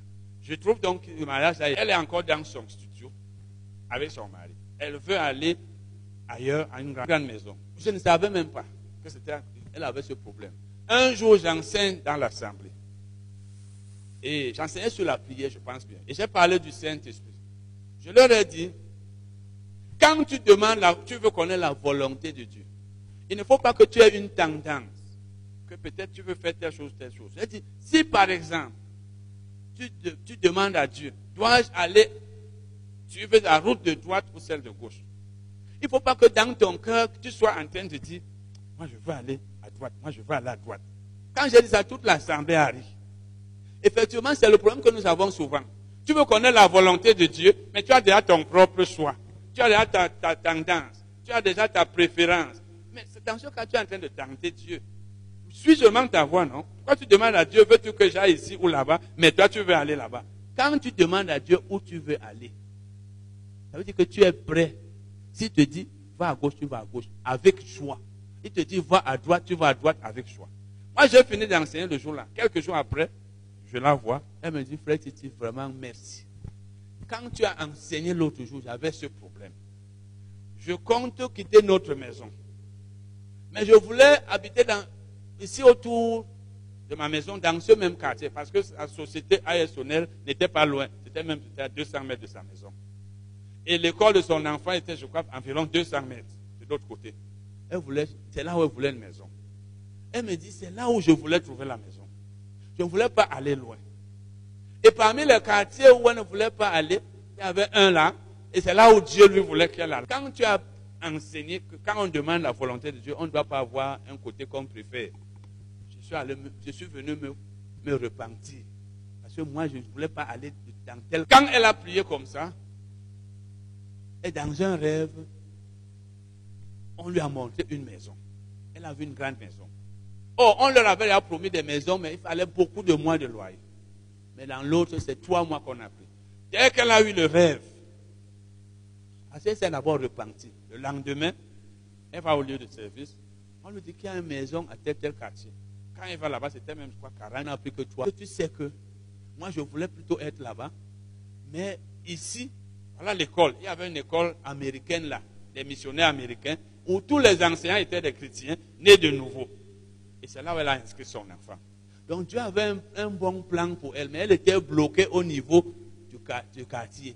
Elle avait sa préférence. Je veux une maison, hein, mais pas tel quartier. Elle dit que c'est le quartier là où elle ne voulait même pas aller. Donc je suis en train de dire que quand tu veux connaître la volonté de Dieu, tu dois avoir un cœur ouvert. Tu dois être comme un esclave. Je veux le genre de ma- le mari que Dieu me donne, ou s'il a même un nez plat, ou ceci, cela, ou une grosse tête. Parce que nous avons nos prières que, moi je veux un mari. Je connais une soeur comme ça qui me disait avant que, faut quelqu'un qui sait parler français. Et c'est quand même une soeur qui parlait très bien français, ça c'est vrai. Mais ce n'est pas ça que Dieu, il va même te donner, il peut même te donner celui qui dit que, je l'ai dit que, euh, euh, euh, il parle mal. Toi, tu as alors un niveau élevé. Mais ce n'est pas ça qui compte. Mais ça ne veut pas dire que toi n'améliores pas ton niveau de français, n'est-ce pas? Quand tu es ignorant, qu'on cherche aussi à améliorer, c'est aussi honteux que tu sois marié à quelqu'un qui parle bien. Quand toi, tu, tu déchires la langue, ton mari ou ta femme a honte. Elle a honte. Parce que quand tu fais une chose mauvaise en public, c'est ton, ton mari ou de ta femme qu'on se moque. Hein. C'est pas ça. Il y a des choses que quand tu fais ça, on dit, ah, c'est sa femme, est-ce que sa femme ne voit pas, son mari ne voit pas? Donc c'était pour vous dire que quand tu veux connaître la volonté de Dieu, sois comme un esclave qui n'a pas de préférence, qui n'a pas de tendance, qui est là, qui attend. Toi, tu sois comme quelqu'un qui est prêt à aller à droite, à gauche, devant, où Dieu veut. C'est là où le Seigneur va avoir tes propres euh, plans. Et beaucoup d'entre nous, on a nos plans. Quand j'allais en Allemagne, je partais pour ne plus jamais revenir ici, sauf pour chercher ma femme et mes enfants. Mais étant là-bas, j'ai commencé à prier. Seigneur, fais-moi savoir combien de temps. Et je suis rentré. C'est pour vous dire que le Saint-Esprit va te demander de faire une chose que toi, tu n'aurais même jamais voulu faire. Mais si tu n'es pas à un niveau tel que tu sois prêt à faire cette chose-là, tu ne vas même pas entendre sa voix. Amen. du psaume 112. Étude du psaume 112. C'est ce que nous allons commencer à faire ce soir. Donc nous allons commencer la lecture et l'étude de ce psaume qui a un certain nombre d'enseignements. Nous allons voir en étudiant ce psaume que la Bible y parle des bienfaits de la crainte de Dieu. Les bienfaits de la crainte de Dieu. On peut aussi appeler ça les bienfaits de la foi en Dieu. Ou alors les bienfaits de l'obéissance à Dieu. Il s'agit des choses que Dieu fait pour nous des choses que nous gagnons si nous le craignons, si nous gardons ses commandements, si nous le servons, si nous avons foi en lui.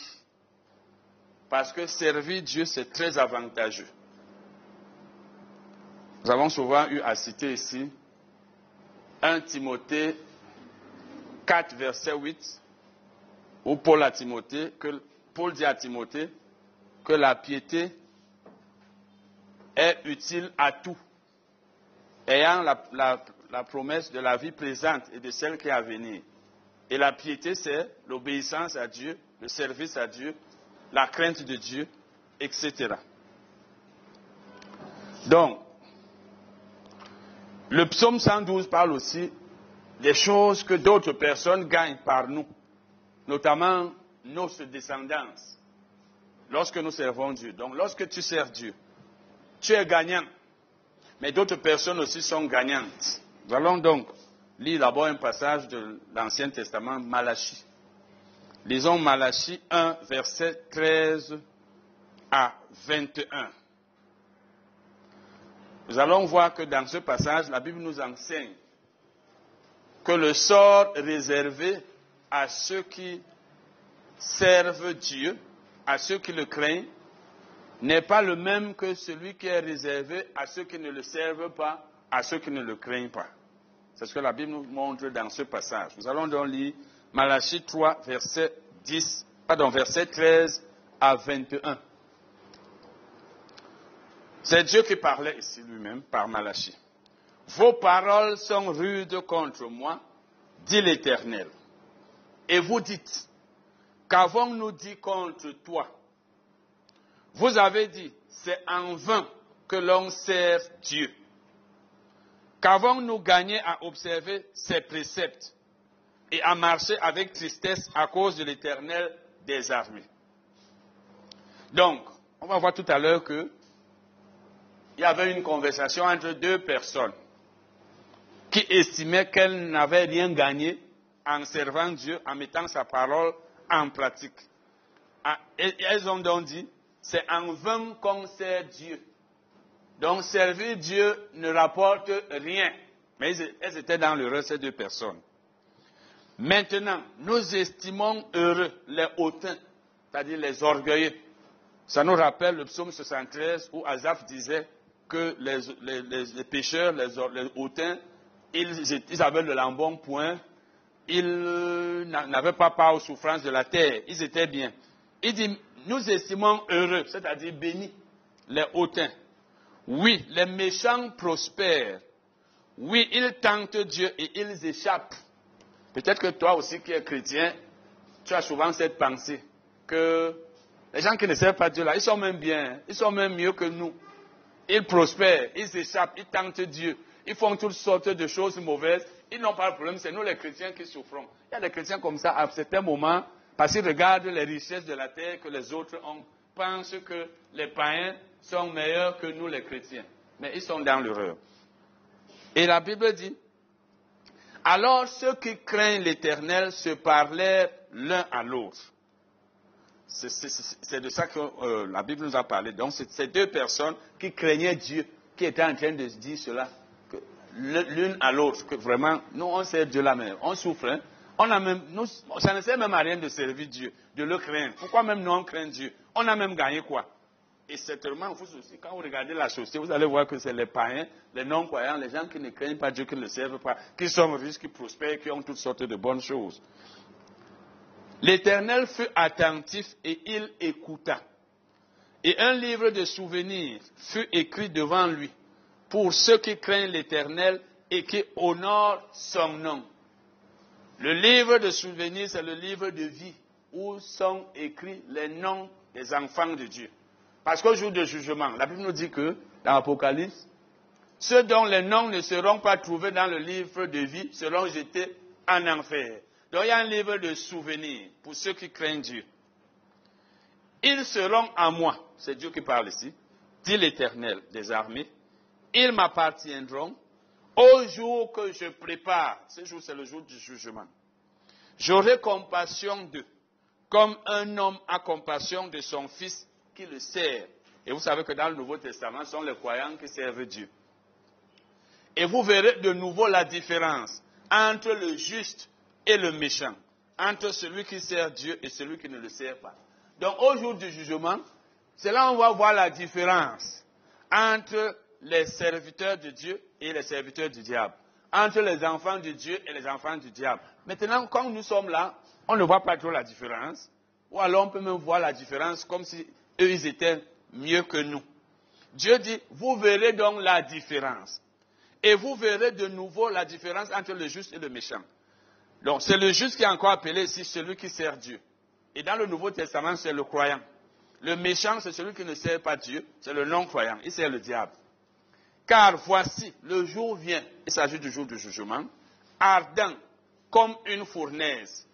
Tous les hautains et tous les méchants, dont les orgueilleux, les non-croyants, seront comme du chaume. Le jour qui vient les embrasera, dit l'Éternel des armées. Il ne leur laissera ni racine ni rameau. Mais pour vous qui craignez mon nom, se lèvera le soleil, donc pour nous les enfants de Dieu, le soleil de la justice, et la guérison sera sous ses ailes. Vous sortirez et vous sauterez comme les veaux d'une étable, et vous foulerez les méchants, car ils seront comme de la cendre sous la plante de vos pieds, au jour que je prépare, dit l'Éternel des armées.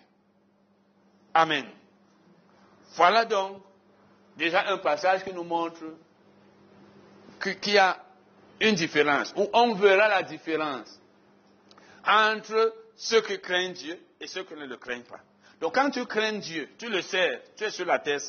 Au jour du jugement, c'est là où tu vas comprendre que tu ne perdais pas ton temps. Mais ce que nous allons voir dans le psaume 112, ça parle premièrement même des bienfaits sur la terre. Parce que comme la Bible dit dans 1 Timothée 4, verset 8, la piété, c'est-à-dire le fait de servir Dieu, est utile à tout. Elle a la promesse de la vie présente et de celle qui est à venir. Donc, pendant qu'on est sur la terre, on est gagnant quand on sert Dieu. Et même au jour du jugement. Dans le psaume 112, donc, on va voir beaucoup plus, là où la, la Bible parle là, des bienfaits terrestres quand nous sommes sur la terre, quand nous craignons Dieu, quand nous avons foi en lui, quand nous mettons sa parole en pratique. Bon, nous allons donc voir tout à l'heure que la première chose, donc, le psaume 112 parle, c'est qu'il dit que celui qui craint Dieu est heureux. On va dire ça tout à l'heure. Celui qui craint Dieu est heureux. C'est-à-dire, il est béni. Dans l'autre version, vous verrez qu'il est béni. Il est donc béni. Et dans l'Ancien Testament, dans la Bible même, quand vous voyez la Bible dire que craindre Dieu, craindre Dieu là, Ça, a plusieurs sens. Le verbe hébreu traduit par craindre a plusieurs sens. Dans certains cas, c'est avoir peur. Mais quand il s'agit de Dieu, ce n'est pas avoir peur. La crainte des hommes, par exemple, on a peur de la mort, que les hommes nous tuent. Ça, c'est un autre sens. Mais quand la Bible parle de la crainte de Dieu, il s'agit du respect. Craindre Dieu, c'est le respecter, l'honorer. Ce n'est pas avoir peur qu'il nous envoie en enfer. Ce n'est pas avoir peur qu'il nous tue. Nous ne devons pas craindre Dieu de cette manière. Malheureusement, il y a des gens qui, par leurs enseignements, nous poussent même à avoir peur de Dieu. Parce qu'il y a des chrétiens qui pensent que si tu as fait commis une petite erreur, tu as fait une chose qui n'est pas bonne, tu as péché, Dieu va seulement t'envoyer en enfer. Il y a des gens qui enseignent tel que tu penses que comme tu as commis une erreur, comme tu as commis tel péché, c'est l'enfer. Dieu n'est pas là pour chercher où est-ce qu'il va trouver une faute pour nous tuer, pour nous faire du mal. Parce que le fait que Dieu n'aime pas le mal ni le péché n'enlève pas le fait qu'il nous aime. Vous-même, vous aimez vos enfants. Ce n'est pas ça. Est-ce que lorsqu'un enfant vous désobéit ou fait une chose mauvaise, vous le chassez de la maison, vous le fouettez jusqu'à ce que peut-être vous, vous le, cassez un bras, ou vous, vous le jetez dehors, vous l'aimez toujours même si vous n'êtes pas content. Et Dieu, alors, lui, est un Dieu d'amour, plus que nous. Donc, la crainte de Dieu ne veut pas dire la peur d'être tué. La crainte de Dieu veut dire le respect, l'honneur. Donc, craindre Dieu veut dire l'honorer. C'est-à-dire s'efforcer de, de faire sa volonté, d'observer ses commandements, de mettre sa, sa, parole en pratique. Ça veut aussi dire même avoir la foi en lui. Parce que quand tu as la foi en Dieu, tu, premièrement, tu sais ce que la parole de Dieu dit. Deuxièmement, tu l'acceptes. Et maintenant, tu la mets en pratique. C'est ça la crainte de Dieu. Je dois d'abord connaître la parole de Dieu. Parce qu'on ne peut pas craindre Dieu si on ne connaît pas sa parole. C'est quand je connais la parole de Dieu que je sais ce que Dieu veut que je fasse et ce qu'il ne veut pas que je fasse. Et il faut que je croie que ce qu'il a dit est vrai et que j'accepte cela. C'est ce qui va me pousser à mettre ça en pratique. C'est ça la crainte de Dieu. Donc l'obéissance à Dieu, c'est basé sur la connaissance. Parce que tu ne peux pas obéir à Dieu si tu ne connais pas sa parole, si tu ne la comprends pas. Et maintenant donc, lorsque tu crains Dieu, ça montre aussi que tu l'aimes. Lorsque tu mets la parole de Dieu en pratique, ça montre que tu aimes Dieu. Parce que tu ne peux pas dire que tu aimes Dieu si tu ne mets pas sa parole en pratique. L'amour de Dieu consiste à obéir à Dieu. Le chrétien qui obéit à Dieu, qui s'efforce de mettre en pratique tout ce que la parole dit, c'est lui qui aime Dieu. Et Jésus l'a dit, nous allons lire un verset où Jésus l'a dit. Il a dit dans Jean 14, Jean 14, verset 15, Jésus a dit, si vous m'aimez, gardez mes commandements. Si vous m'aimez, gardez mes commandements. Ça veut dire, vous prouvez que vous m'aimez si vous gardez mes commandements. C'est en gardant mes commandements que vous prouvez que vous m'aimez. Celui qui aime Jésus garde ses commandements. Ça veut dire il met sa, parole en pratique. Il lui obéit. Tu n'obéis pas à Jésus, ne dis pas que tu l'aimes. Quand Jésus dit fais telle chose, toi tu ne la fais pas. Quand il dit ne fais pas telle chose, toi tu la fais. Ça veut dire que tu ne l'aimes pas. L'amour de Dieu consiste à garder ses commandements. Et c'est ce que Jean dit même aussi dans 1 Jean 5. 1 Jean 5, verset 3. Il dit, car l'amour de Dieu consiste à garder ses commandements. L'amour de Dieu consiste à garder ses commandements. Donc, aimer Dieu consiste à faire ce qu'il ordonne et éviter de faire ce qu'il interdit. Voilà donc déjà ce que je peux appeler l'introduction. On lit maintenant le psaume 112. On va lire et expliquer graduellement un verset après un autre. Psaume 112, verset 1. Psaume 112, verset 1. Louez l'Éternel. Heureux l'homme qui craint l'Éternel, qui trouve un grand plaisir à ses commandements. Nous allons lire ça dans la Bible amplifiée, parce que je viens de lire là dans la version Louis II. Louez le Seigneur. Et met entre parenthèses, Alléluia. Parce que le mot hébreu traduit par Alléluia signifie c'est lui qui est traduit par louer le Seigneur. Louer le Seigneur, dans, dans les versions anglaises, c'est praise the Lord. Donc, louer le Seigneur ou alors louer l'éternel, c'est traduit du mot qui est traduit par Alléluia. Donc, Alléluia veut dire louer le, Seigneur. Louer le Seigneur ou louer l'éternel. Béni est l'homme qui craint le Seigneur, qui prend beaucoup plaisir à ses commandements. Ça, c'est la Bible amplifiée. Et quand elle dit béni, elle met entre parenthèses heureux. Pour dire que être béni veut dire être heureux. Elle met encore a de la chance. Donc, un homme béni, c'est celui qui a de la chance. Mais sur le plan biblique, c'est Dieu qui, a, qui a fait ça. Ça veut dire qu'il est, il est bien, si vous voulez. Parce que le mot euh, anglais traduit ici signifie aussi avoir de la chance. Pour être envié, c'est le même mot. Donc être béni veut dire être une personne enviée par les autres. Donc une personne bénie est enviée par d'autres. C'est-à-dire les gens l'envient, les gens aimeraient être à sa place, les gens aimeraient avoir ce qu'elle a. C'est ça. Quand tu es béni, c'est-à-dire que ça attire l'attention des autres, les gens aimeraient être comme toi. C'est pourquoi la Bible amplifiée précise ici que à être envié. Un homme béni, c'est quelqu'un qui intéresse les autres. Donc quand on le voit, on aimerait être comme lui. C'est ça, être béni. Bon, voilà donc ce que la Bible dit ici. Maintenant, nous allons lire. Elle dit donc, béni ou alors heureux l'homme qui craint l'éternel, qui garde, qui trouve un plaisir à garder ses commandements, qui trouve du plaisir à garder ses commandements. Donc quand tu crains Dieu et tu gardes ses commandements, tu fais ce qu'il t'ordonne, tu ne fais pas ce qu'il t'interdit, tu es béni. Tu es un homme béni. Et, elle dit donc ici encore, donc lisons même ça dans une, lisons maintenant le psaume, le psaume 2. Non, je vais dire le verset 2. Lisons le verset 2. Quand tu observes les commandements de Dieu, la Bible dit, tu es béni. Tu es béni, ça veut dire que tu es une personne heureuse. Verset 2. Psaume 112, on continue avec le verset 2. Mais avant ça, il faut comprendre que quand la Bible dit que béni l'homme qui craint l'éternel, ça veut dire celui qui ne le craint pas n'est pas béni.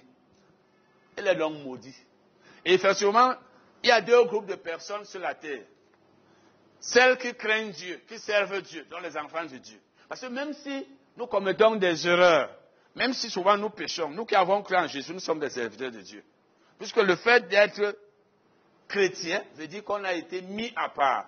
Vous ai dit, une personne, un saint, c'est une personne qui a été mise à part par la foi en Jésus. Donc quand tu crois en Jésus, tu as été consacré, tu as été mis à part pour servir Dieu.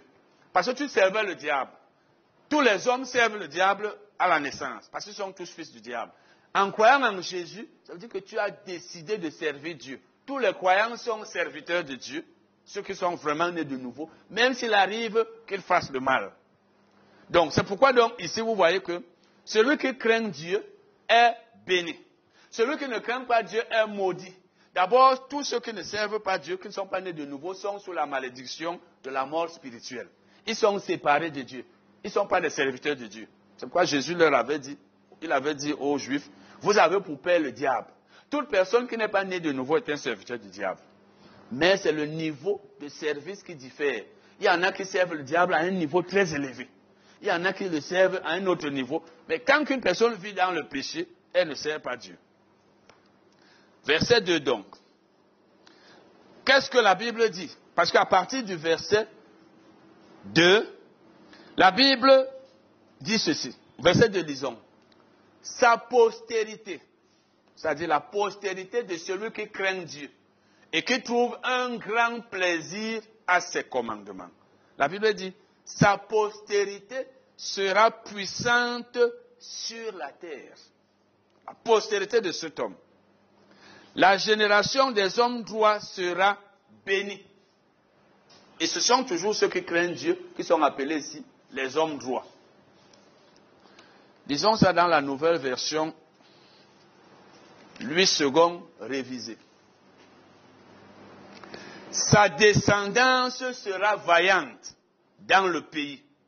La génération des hommes droits sera bénie. Version Darby.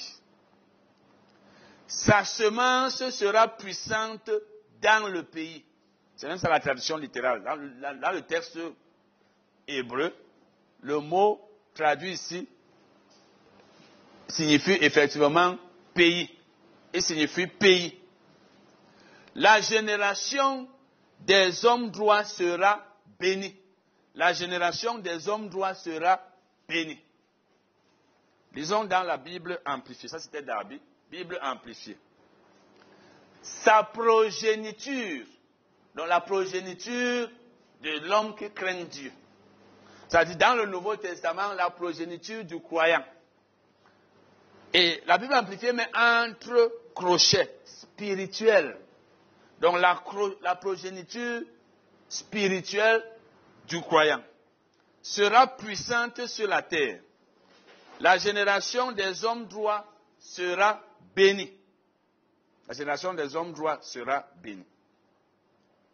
Bon, vous avez vu que le mot hébreu traduit ici dans le second par postérité est traduit par descendance. Si vous lisez dans d'autres versions de la Bible et d'autres versets, vous verrez que ce même mot est traduit par semence, comme on a vu là, progéniture, dans d'autres c'est traduit par enfant, les, ses enfants, dans d'autres c'est les fils, dans d'autres c'est les rejetons, dans d'autres c'est la race.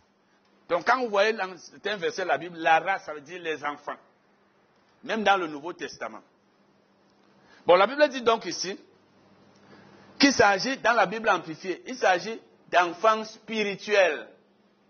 Les enfants spirituels de celui qui craint Dieu seront quoi? Puissants sur la terre. Ils seront puissants sur la terre. Bon. Maintenant, ton enfant spirituel, c'est qui? C'est celui à qui tu as prêché l'évangile. Le père spirituel d'une personne, c'est celui qui lui a prêché l'évangile avant qu'elle naisse de nouveau. C'est pourquoi Paul a dit dans 1 Corinthiens 2, verset 1 Corinthiens 4, verset 15, il a dit aux Corinthiens, si même vous aviez 10 000 mètres, vous n'avez qu'un seul Père, parce que c'est moi qui vous ai engendré en Jésus-Christ par l'évangile. Engendré veut dire faire naître de nouveau. C'est moi qui vous ai fait naître de nouveau en vous prêchant l'évangile. Quand tu prêches l'évangile à quelqu'un, il croit en Jésus, il naît de nouveau, tu es son père ou sa mère spirituelle. Et la Bible amplifiée nous dit ici que la postérité spirituelle de celui qui craint Dieu sera puissante sur la terre. Elle précise spirituelle. Pourquoi elle sera puissante? Parce que tu lui as enseigné. Parce que quand tu as un enfant spirituel, tout comme quand tu as tes enfants à la maison, d'abord tes enfants que tu as accouchés doivent normalement devenir tes enfants spirituels. Ça veut dire que dans le plan de Dieu, nous devons prêcher l'évangile à nos enfants. C'est nous qui devons être les premières personnes à leur prêcher l'évangile. À moins qu'ils ne croient pas en nous. Donc, quand tu prêches l'évangile à ton enfant, il croit en Jésus-Christ, il devient ton enfant spirituel. Même une autre personne à qui tu prêches l'évangile, lorsqu'elle croit en Jésus-Christ, elle devient ton enfant spirituel. Et tous ces enfants spirituels donc seront puissants sur la terre. Pourquoi? Parce que tu leur as enseigné la bonne voie. Parce que, comme on dit souvent, tel père, tel fils. Ce que tu as enseigné à ton enfant, c'est ce qu'il va faire. Et dans le plan de Dieu, il faut que quand tu crains Dieu, que tes enfants aussi craignent Dieu. À moins que, comme on va le voir, ils ne veuillent pas. Parce qu'il y aussi des enfants rebelles. Mais toi, tu dois t'assurer que tu as montré à tes enfants la voie à suivre. Pour que l'enfant ait la crainte de Dieu. Je vous ai souvent parlé de Kenneth vous avez lu dans un de ses livres comment son fils, parce que certains parents ne savent pas que quand même quand on corrige l'enfant, on ne le corrige pas avec colère. il faut montrer à l'enfant que tu l'aimes, même quand il est têtu. Quand tu es l'ami de l'enfant, l'enfant t'aime. Beaucoup de parents sont très brutaux, très violents, très imposent. Ils, imposent. Ils ne savent pas dialoguer. Quand tu n'es pas dialoguer avec l'enfant, il commence à te haïr ou à t'éviter. Quand tu es l'ami des enfants, l'enfant t'aime. L'enfant t'aime. Et l'enfant t'écoute plus que les autres personnes. Ça ne veut pas dire qu'il doit te dominer. Quand tu es son ami, il t'approche plus de toi.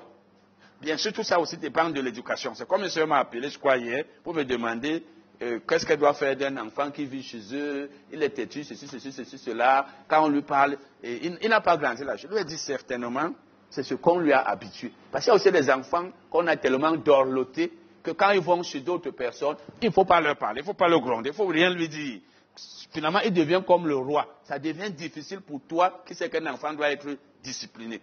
Donc, quand tu crains Dieu, tu dois montrer à ton enfant la voie à suivre. Quand tu sers Dieu, tu dois montrer à ton enfant que tu dois servir Dieu. Nous allons lire un passage de l'Ancien Testament.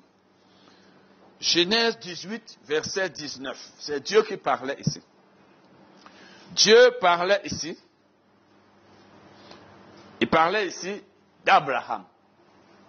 Il dit, Genèse 18, 19, car je l'ai choisi afin qu'il ordonne à ses fils et à sa maison, après lui, de garder la voie de l'Éternel.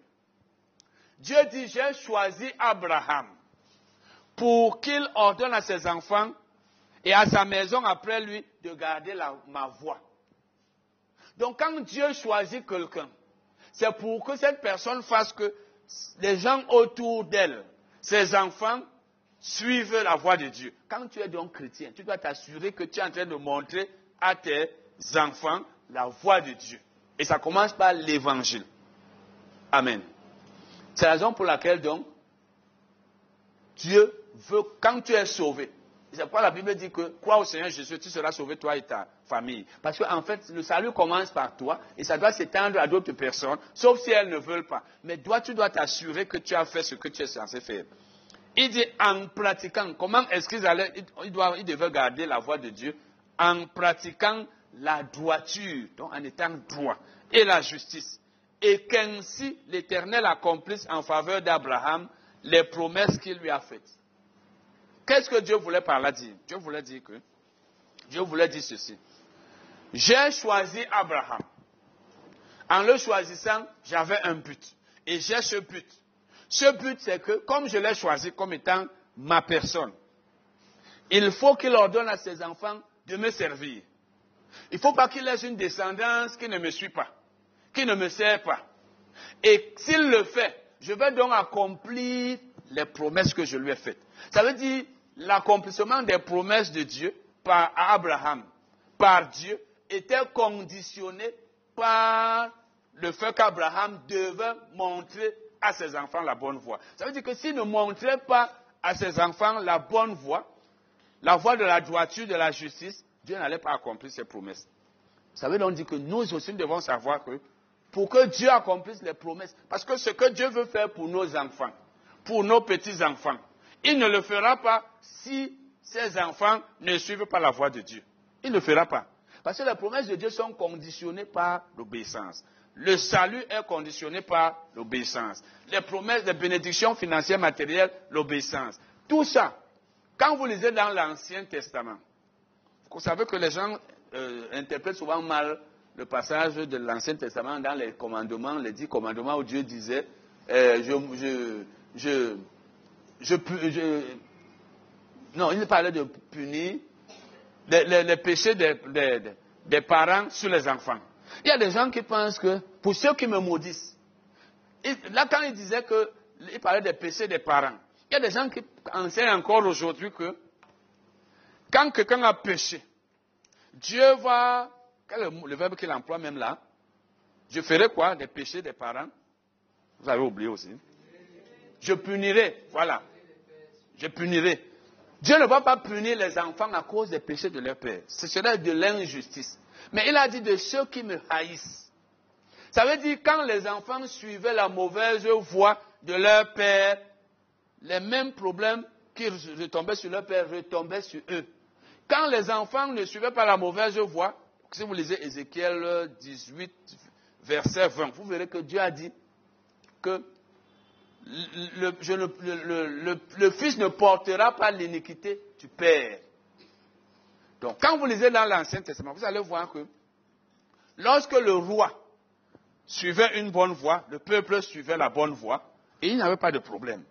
David a eu des ancêtres qui n'ont pas servi Dieu, mais David n'avait pas de problème avec Dieu, sauf quand il faisait des choses mauvaises. Donc Dieu ne punit pas le péché des pères sur les enfants si les pères n'ont pas suivi la voie de Dieu et les enfants ont suivi la voie de Dieu. Sinon Dieu serait très injuste de punir les enfants qui n'ont rien fait de mal. Mais la conséquence des péchés des parents est que souvent quand le parent suit la mauvaise voie, il entraîne les enfants. Parce que les parents voleurs, ils sont connus des enfants. même les enfants volent. Quand vous voyez certains enfants voler, leur père était voleur. Oui. Quand vous voyez les femmes, certaines femmes prostituées ou bien aimant les hommes, eh, c'est comme ça que les enfants sont. Il y a des femmes qui encouragent les enfants à aller avoir les hommes pour s'occuper d'elles. Moi, je, connais des cas où j'ai entendu comme ça que une jeune fille de 18 ans, par exemple, 20 ans, reçoit son copain à la maison et la maman est contente et puis on vient lui donner les biens matériels, elle est contente. Parce qu'elle-même, c'est ce qu'elle faisait. Donc lorsqu'une personne suit une mauvaise voie, elle va entraîner automatiquement l'enfant dans la mauvaise voie. C'est là où l'enfant aussi va être puni à cause du père. Mais si l'enfant refuse de suivre la mauvaise voie des parents, il n'y a pas de problème pour lui. Donc, ici donc Dieu a dit, j'ai choisi Abraham pour qu'il montre la bonne voie à ses enfants, la voie de la justice. Et, comme, ainsi, je vais accomplir les promesses que je lui ai faites. Parce que je lui ai fait beaucoup de promesses. Quand vous lisez même, par exemple, euh, vous lisez par exemple Genèse 18, verset 3, il a dit, je bénirai ceux qui te béniraient, je maudirai ceux qui te maudiraient. Et il a dit, tu seras une source de bénédiction pour plusieurs nations. Ça veut dire quoi? Dieu lui a fait beaucoup de promesses, mais il fallait qu'Abraham montre la bonne voie à sa postérité. Et la Bible nous dit dans Proverbe 22, Proverbe 22, verset 6, la Bible dit, Instruis l'enfant selon la voie qu'il doit suivre. Et lorsqu'il deviendra vieux, il ne s'en détournera pas. Donc le devoir des parents, c'est d'instruire l'enfant selon la voie qu'il doit suivre. Ça veut dire qu'il y a une voie que l'enfant doit suivre, il y a une autre qu'il ne doit pas suivre. Ou alors il y a plusieurs qu'il ne doit pas suivre. La Bible dit donc, toi, tu dois d'abord connaître la différence entre la voie que l'enfant doit suivre et celle qu'il ne doit pas suivre. Donc un parent doit connaître la bonne voie, il doit savoir distinguer la bonne de la mauvaise. Et là maintenant, il instruit l'enfant selon la bonne. Et quand il va devenir grand, c'est là où maintenant l'enfant va suivre cette voie. Si l'enfant ne suit pas là, ce ne sera pas la faute des parents. C'est la même chose même dans l'église. Nous avons le devoir de vous enseigner la Bible. Nous qui prêchons, nous qui enseignons, de vous l'expliquer, de vous montrer la voie. Si vous ne suivez pas la voie, Paul a dit cela dans les épîtres. Il dit, si vous rejetez ce que nous vous enseignons, ce n'est pas nous que vous avez rejeté, c'est Dieu. Je vous ai toujours dit, je, je m'assure que je vous enseigne la Bible telle qu'elle est. Le reste ne me regarde pas. Ou vous m'obéissez ou vous n'obéissez pas, j'ai fait mon travail. Parce qu'au jour du jugement, tout ce que Dieu va me demander, c'est pourquoi tu as enseigné telle fausse doctrine, si je l'ai enseigné. Pourquoi tu as refusé d'enseigner telle chose. Une fois que je vous enseigne, ou vous mettez en pratique, vous ne mettez pas, ça vous regarde. Vous voulez vous dire que le frère dit là, il est trop dur. Ça vous regarde. Tant que c'est ce que la Bible dit. C'est la même chose même dans le foyer. Si tu dis à tes enfants ou à ta femme, fais comme ceci, et elle ne veut pas, ne veut pas, il va rendre compte à Dieu. Donc ici, donc, quand tu as montré à l'enfant la voie qu'il doit suivre, eh bien, tu as fait ton devoir. Et maintenant, vous allez, j'ai déjà eu entendre des débats dans les chaînes de radio où quand les enfants font des choses mauvaises, comme de nos jours dans notre pays, vous apprenez que l'enfant a tué le professeur, l'enfant a fait ceci. Il y a beaucoup de gens qui disent ce sont les parents. C'est parce que ces gens ne réfléchissent pas. Il y a des cas où l'enfant fait le mal parce qu'il a appris ça dans la maison de son père ou de sa mère, ou parce qu'on lui a montré cela. Il y a aussi des cas, par exemple, si vous êtes dans un foyer et vous vous engueulez et l'homme tape la femme, le fils va aussi taper sa femme un, un jour ou l'autre. La femme engueule l'homme, le mari, ou alors lui répond n'importe comment. La fille aussi va faire la même chose. Ne sois pas surpris que ton enfant fasse plus tard ce qu'il te voyait faire. Si tu insultes, ne sois pas surpris que ton enfant insulte. Mais quand tu lui as enseigné qu'on n'insulte pas, et toi-même tu n'as pas insulté, parce que l'enseignement ne consiste pas seulement à dire ne fais pas ceci, mais toi-même tu fais. Parce qu'il y a des parents qui a dit d'insulter, hein, mais c'est toi-même qui insultes souvent. Tout ce que tu fais devant l'enfant, c'est un enseignement. Ne pense pas que tu vas changer la vie d'un enfant par les paroles, alors que toi tu fais le contraire. Donc il y a des enfants aussi qui n'ont pas obéi à leurs parents, mais les gens disent ce sont les parents. Ce sont les parents qui ont fait cela. Ce sont les parents qui, ont, qui, qui, qui n'ont pas enseigné. Vous savez voir les enfants qui sont malhonnêtes, qui sont délinquants, mais les parents ne leur ont pas enseigné cela. Parce que de même que dans la maison, certains enfants n'obéissent pas et d'autres obéissent, de même aussi, même dans l'église, ce ne sont pas tous ceux qui suivent les enseignements que je donne ici qui les mettent en pratique. Si vous allez dans leur maison, vous allez voir que les autres, quand ils écoutent, disent, ah, lui aussi, il dérange. Voilà, c'est comme ça, l'église, c'est ça. Les pasteurs, si vous, vous allez voir un pasteur qui enseigne, mais vous allez voir les chrétiens de la même assemblée faire le contraire. Parce que Dieu ne force personne, chacun fait ce qu'il veut. Qu'est-ce que la Bible dit donc? Si vous lisez 2 Timothée 3, versets 1 et 2. 2 Timothée 3, versets 1 et 2. La Bible dit que dans les derniers jours, les enfants seront rebelles à leurs parents. Il y a beaucoup de choses qui sont citées là, mais il y a d'abord la, il y la rébellion parmi ces choses. Dans les derniers jours, les enfants seront rebelles à leurs parents. Ça veut dire qu'ils n'obéiront pas à leurs parents. Ils désobéiront à leurs parents. Quand leurs parents leur diront faites ceci, ils ne le feront pas. Quand leurs parents leur diront ne faites pas ceci, ils le feront.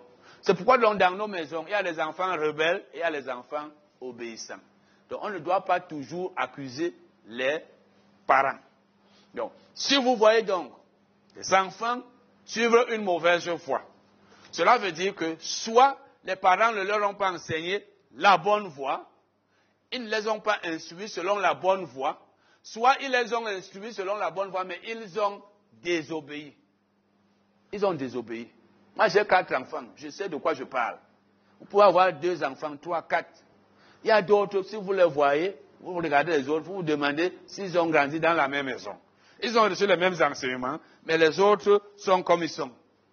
C'est comme ça. Donc, ce qui compte, c'est que toi, parce que nous sommes en train de parler de la postérité. La postérité du juste, la postérité de celui qui craint Dieu sera puissante sur la terre. Et la Bible dit encore, la génération des hommes droits est, sera quoi? Bénie. C'est ce qu'on a lu, n'est-ce pas? Hein? Relisons. Psaume 112, verset 2. La postérité, c'est-à-dire celle de celui qui craint Dieu et qui trouve un grand plaisir à ses commandements. Sa postérité sera puissante sur la terre, c'est-à-dire dans le pays, c'est la traduction littérale, dans le pays. La génération des hommes droits sera, la génération des hommes droits sera bénie. C'est celui qui craint Dieu qui est appelé ici l'homme droit, parce qu'il est dans la droiture. Donc, en principe, ça veut, ça veut dire que la postérité des croyants sera puissante sur la terre. Ça veut dire nos enfants seront puissants sur la terre. Et ils seront bénis. Ils seront bénis parce que nous-mêmes, nous sommes bénis. Mais vous savez que la bénédiction est toujours conditionnée par l'obéissance. Et la malédiction vient quand il y a désobéissance. Dans tous les versets de la Bible, là où vous voyez malédiction, maudit, maudire, c'est à cause du péché ou de la désobéissance. Vous allez voir nulle part dans la Bible où quelqu'un est sous la malédiction alors qu'il n'a rien fait de mauvais. C'est qu'on vous a dit que, oh, vous êtes sous la malédiction de ceci, cela, parce que votre père a fait ceci. Tant que tu n'as rien fait de mal, tu n'es pas sous la malédiction. La malédiction vient du, du fait du péché. Donc, puisque nous sommes bénis, puisque nous suivons la voie de la droiture, si nous enseignons, parce que quand la Bible dit que la génération des hommes droits sera bénie, quand la Bible dit la, la postérité de celui qui craint Dieu sera puissante, ce n'est pas automatique que comme, moi je crains Dieu, même si je dors, je n'enseigne pas la parole de Dieu à mes enfants, je ne leur montre pas la voix de Dieu, ils seront puissants. Non. Ça ne peut pas marcher. Parce que tant qu'eux ne servent pas Dieu et non servent Dieu, les conséquences seront là. Ça veut dire que nous pouvons être responsables des malédictions qui sont sur nos enfants, au cas où nous ne leur montrons pas la voie à suivre. Nous allons donc maintenant lire un autre verset, le verset 3. Verset 3, le, troisième verset. Verset 3. Disons d'abord dans la version, bien sûr, dans la version Louis II. Version Louis II. Version Louis II. Il, qui, l'homme qui craint l'éternel, qui trouve, vous voyez, ce psaume ressemble un peu au psaume 1. Nous avons étudié le psaume 1 il y a un peu, un peu longtemps, quand il environ deux ans, quand j'enseignais sur euh, les principes de la réussite, ou les clés de la réussite, où la Bible dit, heureux l'homme qui ne marche pas selon le conseil des méchants, etc., etc. La Bible dit donc ici que l'homme qui craint Dieu, et nous avons vu ce que c'est que la crainte de Dieu. L'homme qui craint Dieu a, qui craint Dieu et qui trouve un grand plaisir, ça veut dire il aime les commandements de Dieu. Et quand tu trouves un grand plaisir au commandement de Dieu, ça veut dire que tu les mets en pratique. Ça te plaît. Tu obéis, tu fais ce que la Bible dit étant même content. Quand la Bible dit donne, tu donnes étant content. Tu ne donnes pas en murmurant étant fâché. Tu ne mets pas la parole de Dieu en pratique en te plaignant, en murmurant, en étant triste. Parce qu'il vaut mieux ne pas faire que de faire étant triste. Il a dans sa maison bien-être et parce qu'il craint Dieu. Il a dans sa maison bien-être et richesse. Et sa justice subsiste à jamais.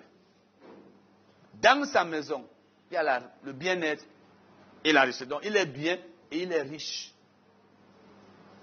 Disons dans la version d'Arby.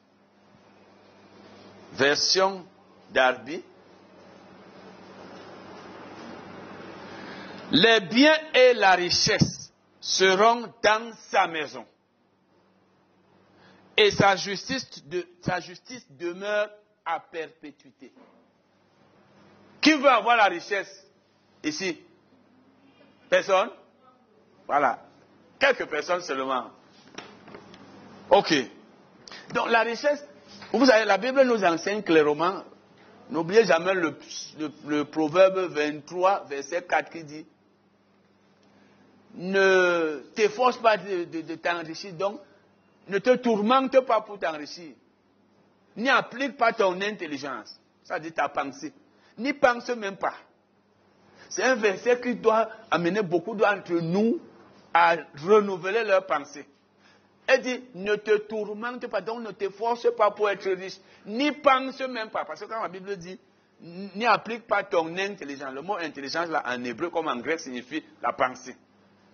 Donc ne cherche même pas, tu commences à penser qu'il faut être riche. Parce que celui qui commence à penser ainsi sera tenté et finira par être convoité. Comme la Bible dit dans 1 Timothée que ceux qui veulent s'enrichir tombent euh, tombe dans le piège, dans beaucoup de désirs insensés et pernicieux. Donc, tu dois, la richesse vient de façon automatique. Ça ne veut pas dire que tu dois être paresseux. La richesse du chrétien vient quand il est fidèle. Il ne se force pas, il ne force pas. Ça vient seul. Ça veut dire que c'est Dieu qui enrichit. Mais toi, tu obéis à Dieu. Toi, tu fais la, volonté de Dieu, tu, lui obéis, tu lui es fidèle, tu, écoutes son esprit, tu es patient, tu suis son plan et tu vois seulement la richesse te suivre. et il y a les principes. Donc la Bible dit ici, les biens et la richesse seront dans sa maison et sa justice demeure à perpétuité. Ça, c'est la version d'Arby. La Bible, la version, la Bible amplifiée dit la prospérité. Vous voyez que la Bible amplifiée emploie le mot prospérité. Donc c'est des mots synonymes. C'est un mot synonyme de richesse. Mais ici, il faut savoir que la prospérité ici est financière et matérielle. Parce qu'il y a aussi la prospérité physique. Par exemple, quand tu es en bonne santé, c'est la prospérité. Comme la Bible dit dans 3 Jean, verset 2, je souhaite que tu prospères à tous égards. Littéralement, en grec, je souhaite que tu prospères en toutes choses. Donc, on peut prospérer en beaucoup de choses. Et soit en bonne santé. Donc, il y a la prospérité spirituelle. C'est toujours la prospérité. Il y a la prospérité financière et matérielle. Parce que le mot prospérité est synonyme du mot progrès, réussite. Donc tu peux réussir financièrement, tu es riche, mais tu ne réussis pas spirituellement comme les non-croyants. Il y a les non-croyants millionnaires, milliardaires, ils sont en train de réussir matériellement, financièrement, mais spirituellement, ils sont éloignés de Dieu. Et quand ils vont mourir, s'ils ne se repentent pas, ne croient pas en Jésus, seront jetés en enfer. Ils n'auront pas réussi. Ils n'auront pas réussi spirituellement. Donc il y a la réussite spirituelle, et c'est la plus importante.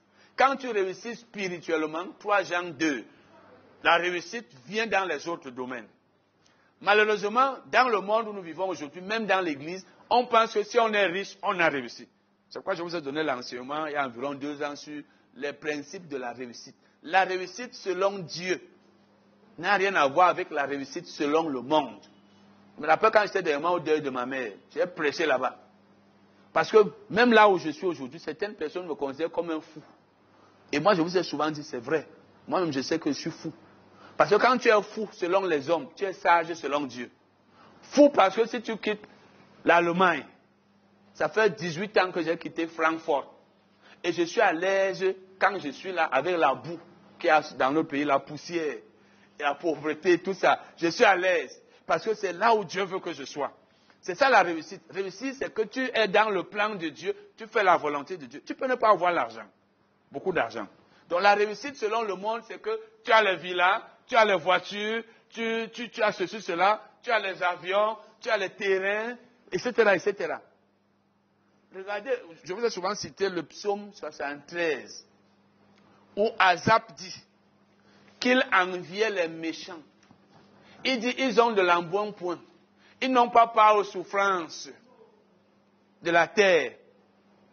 Il dit, j'ai passé mon temps pour rien à servir Dieu.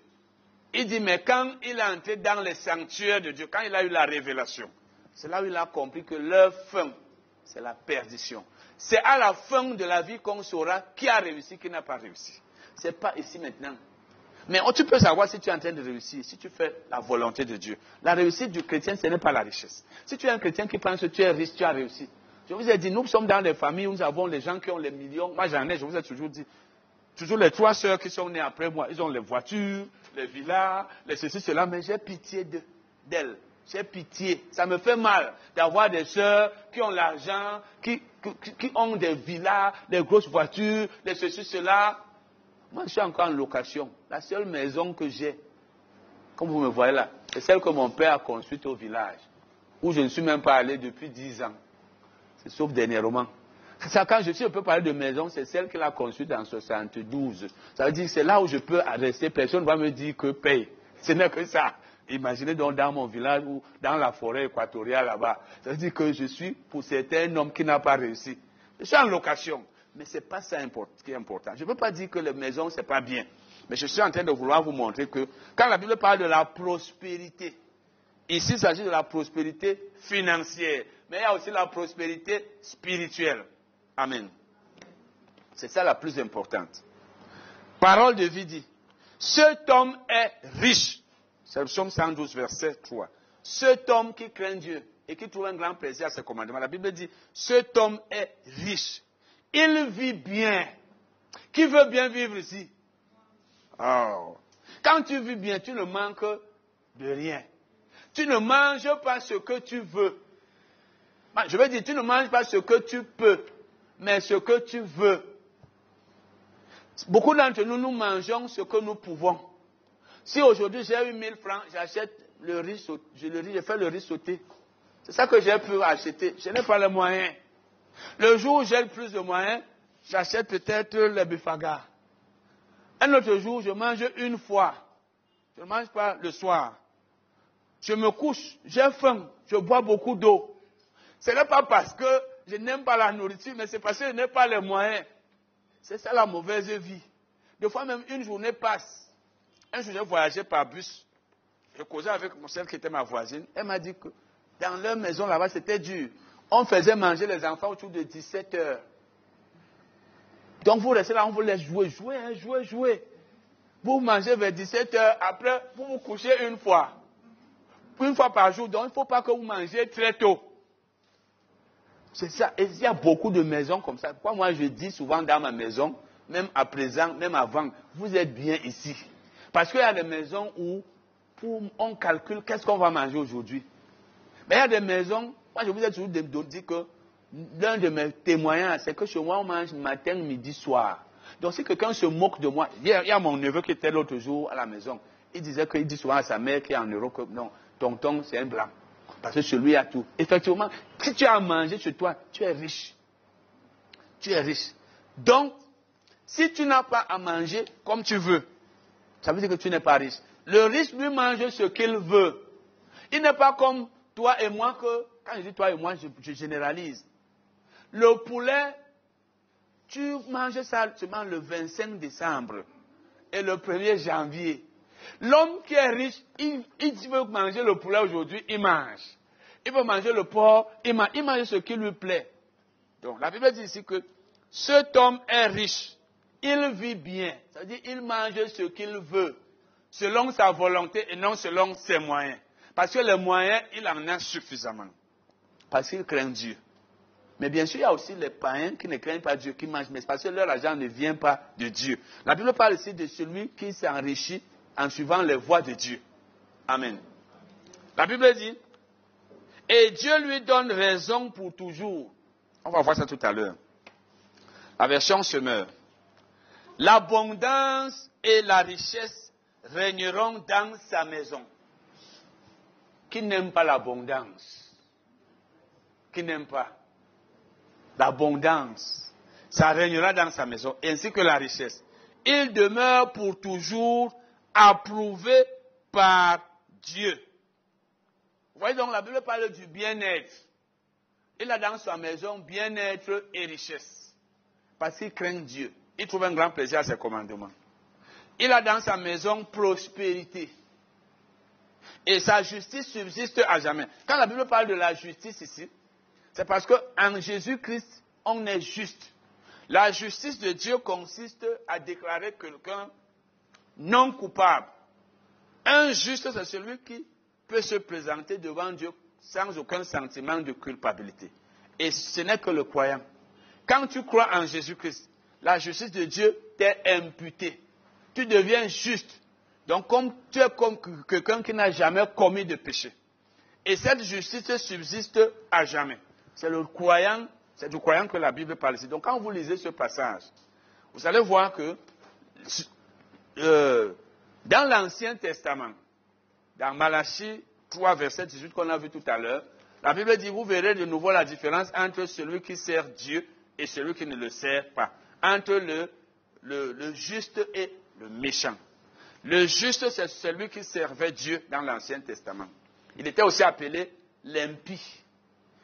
Donc, le juste, non, je vais dire le méchant. Le juste, c'est l'homme pieux.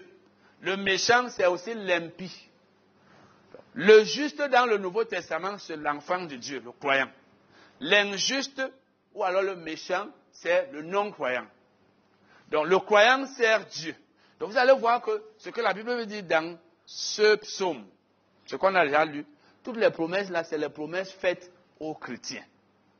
C'est les promesses faites à ceux qui servent Dieu. Donc quand tu as cru en Jésus-Christ, tu dois avoir dans ta maison bien-être et richesse. Parce que tu crains Dieu. Ta postérité doit être puissante sur la terre. Mais c'est parce que tu lui as montré la bonne voie. Donc il y a un certain nombre de choses. Tu dois être riche, tu dois avoir dans ta maison bien-être. Si ces choses ne s'accomplissent pas dans ta vie, ça veut dire qu'il faut être patient. Mais si après un temps, ça ne s'accomplit toujours pas, il y a un problème dans ta vie. Parce que ce n'est pas dans la volonté de Dieu qu'un croyant soit toujours en train de manger le riz sauté. Depuis cinq ans, ce n'est que ça. C'est rare que tu manges toi aussi de la bonne nourriture. C'est rare, tu as dit que tu vis dans la pauvreté continuellement, dans la souffrance. Tu manques presque de tout et les années passent. Il y a un problème quelque part. Un enfant de Dieu doit avoir le nécessaire. Mais si même le nécessaire te manque. Mais ça ne veut pas dire que tous ceux qui ont le nécessaire servent fidèlement Dieu. Oui, tu peux avoir été à l'école, tu as un bon salaire. Tu es un fonctionnaire, tu travailles dans une entreprise, tu es cadre, tu vis bien. Et quand tu vas suivre un enseignement comme celui-là, tu vas dire, tu vois, moi je sers Dieu. Non. C'est pas toujours ça. Oui. Parce qu'il y, a des, avantages qu'on a eu, par exemple, par hérédité. Tu peux être né de parents riches. Tu vis bien, mais tu ne sers pas Dieu. C'est pas vrai. Après, tu vas dire que moi, je sers Dieu. Hein? C'est parce que non. Tu as hérité des parents. C'est la même chose. Si tu as été à l'école, tu as eu un bon, tu as un bon salaire. Tu travailles dans une entreprise. Tu as un bon salaire. Tu es fonctionnaire. Tu as ceci, cela. Tu es cadre. Tu vis bien. Tu peux même ne pas être croyant, mais tu vis bien. Tu peux être aussi un croyant qui n'est pas intègre qui se compromet, qui fait même les choses mauvaises, et tu vas dire, moi je sais Dieu. Ce n'est pas pour dire que la preuve que quelqu'un sait Dieu, ce n'est pas la richesse. Il y a des croyants qui sont malhonnêtes. Et ils vivent bien parce qu'ils ont un certain nombre d'avantages. Mais pour celui qui craint Dieu, qui fait sa volonté, qui est pieux, celui-là qui a foi en lui, normalement il doit avoir dans sa maison bien-être et richesse. Et quand il instruire ses enfants selon la voie qu'ils doivent suivre. Ils doivent être puissants sur la terre. Amen. Donc voilà autant de choses. On va continuer la suite parce que si vous lisez le verset 4, vous allez voir qu'il y a d'autres promesses. Et nous allons voir ça dans deux semaines parce que dimanche prochain, on aura séminaire.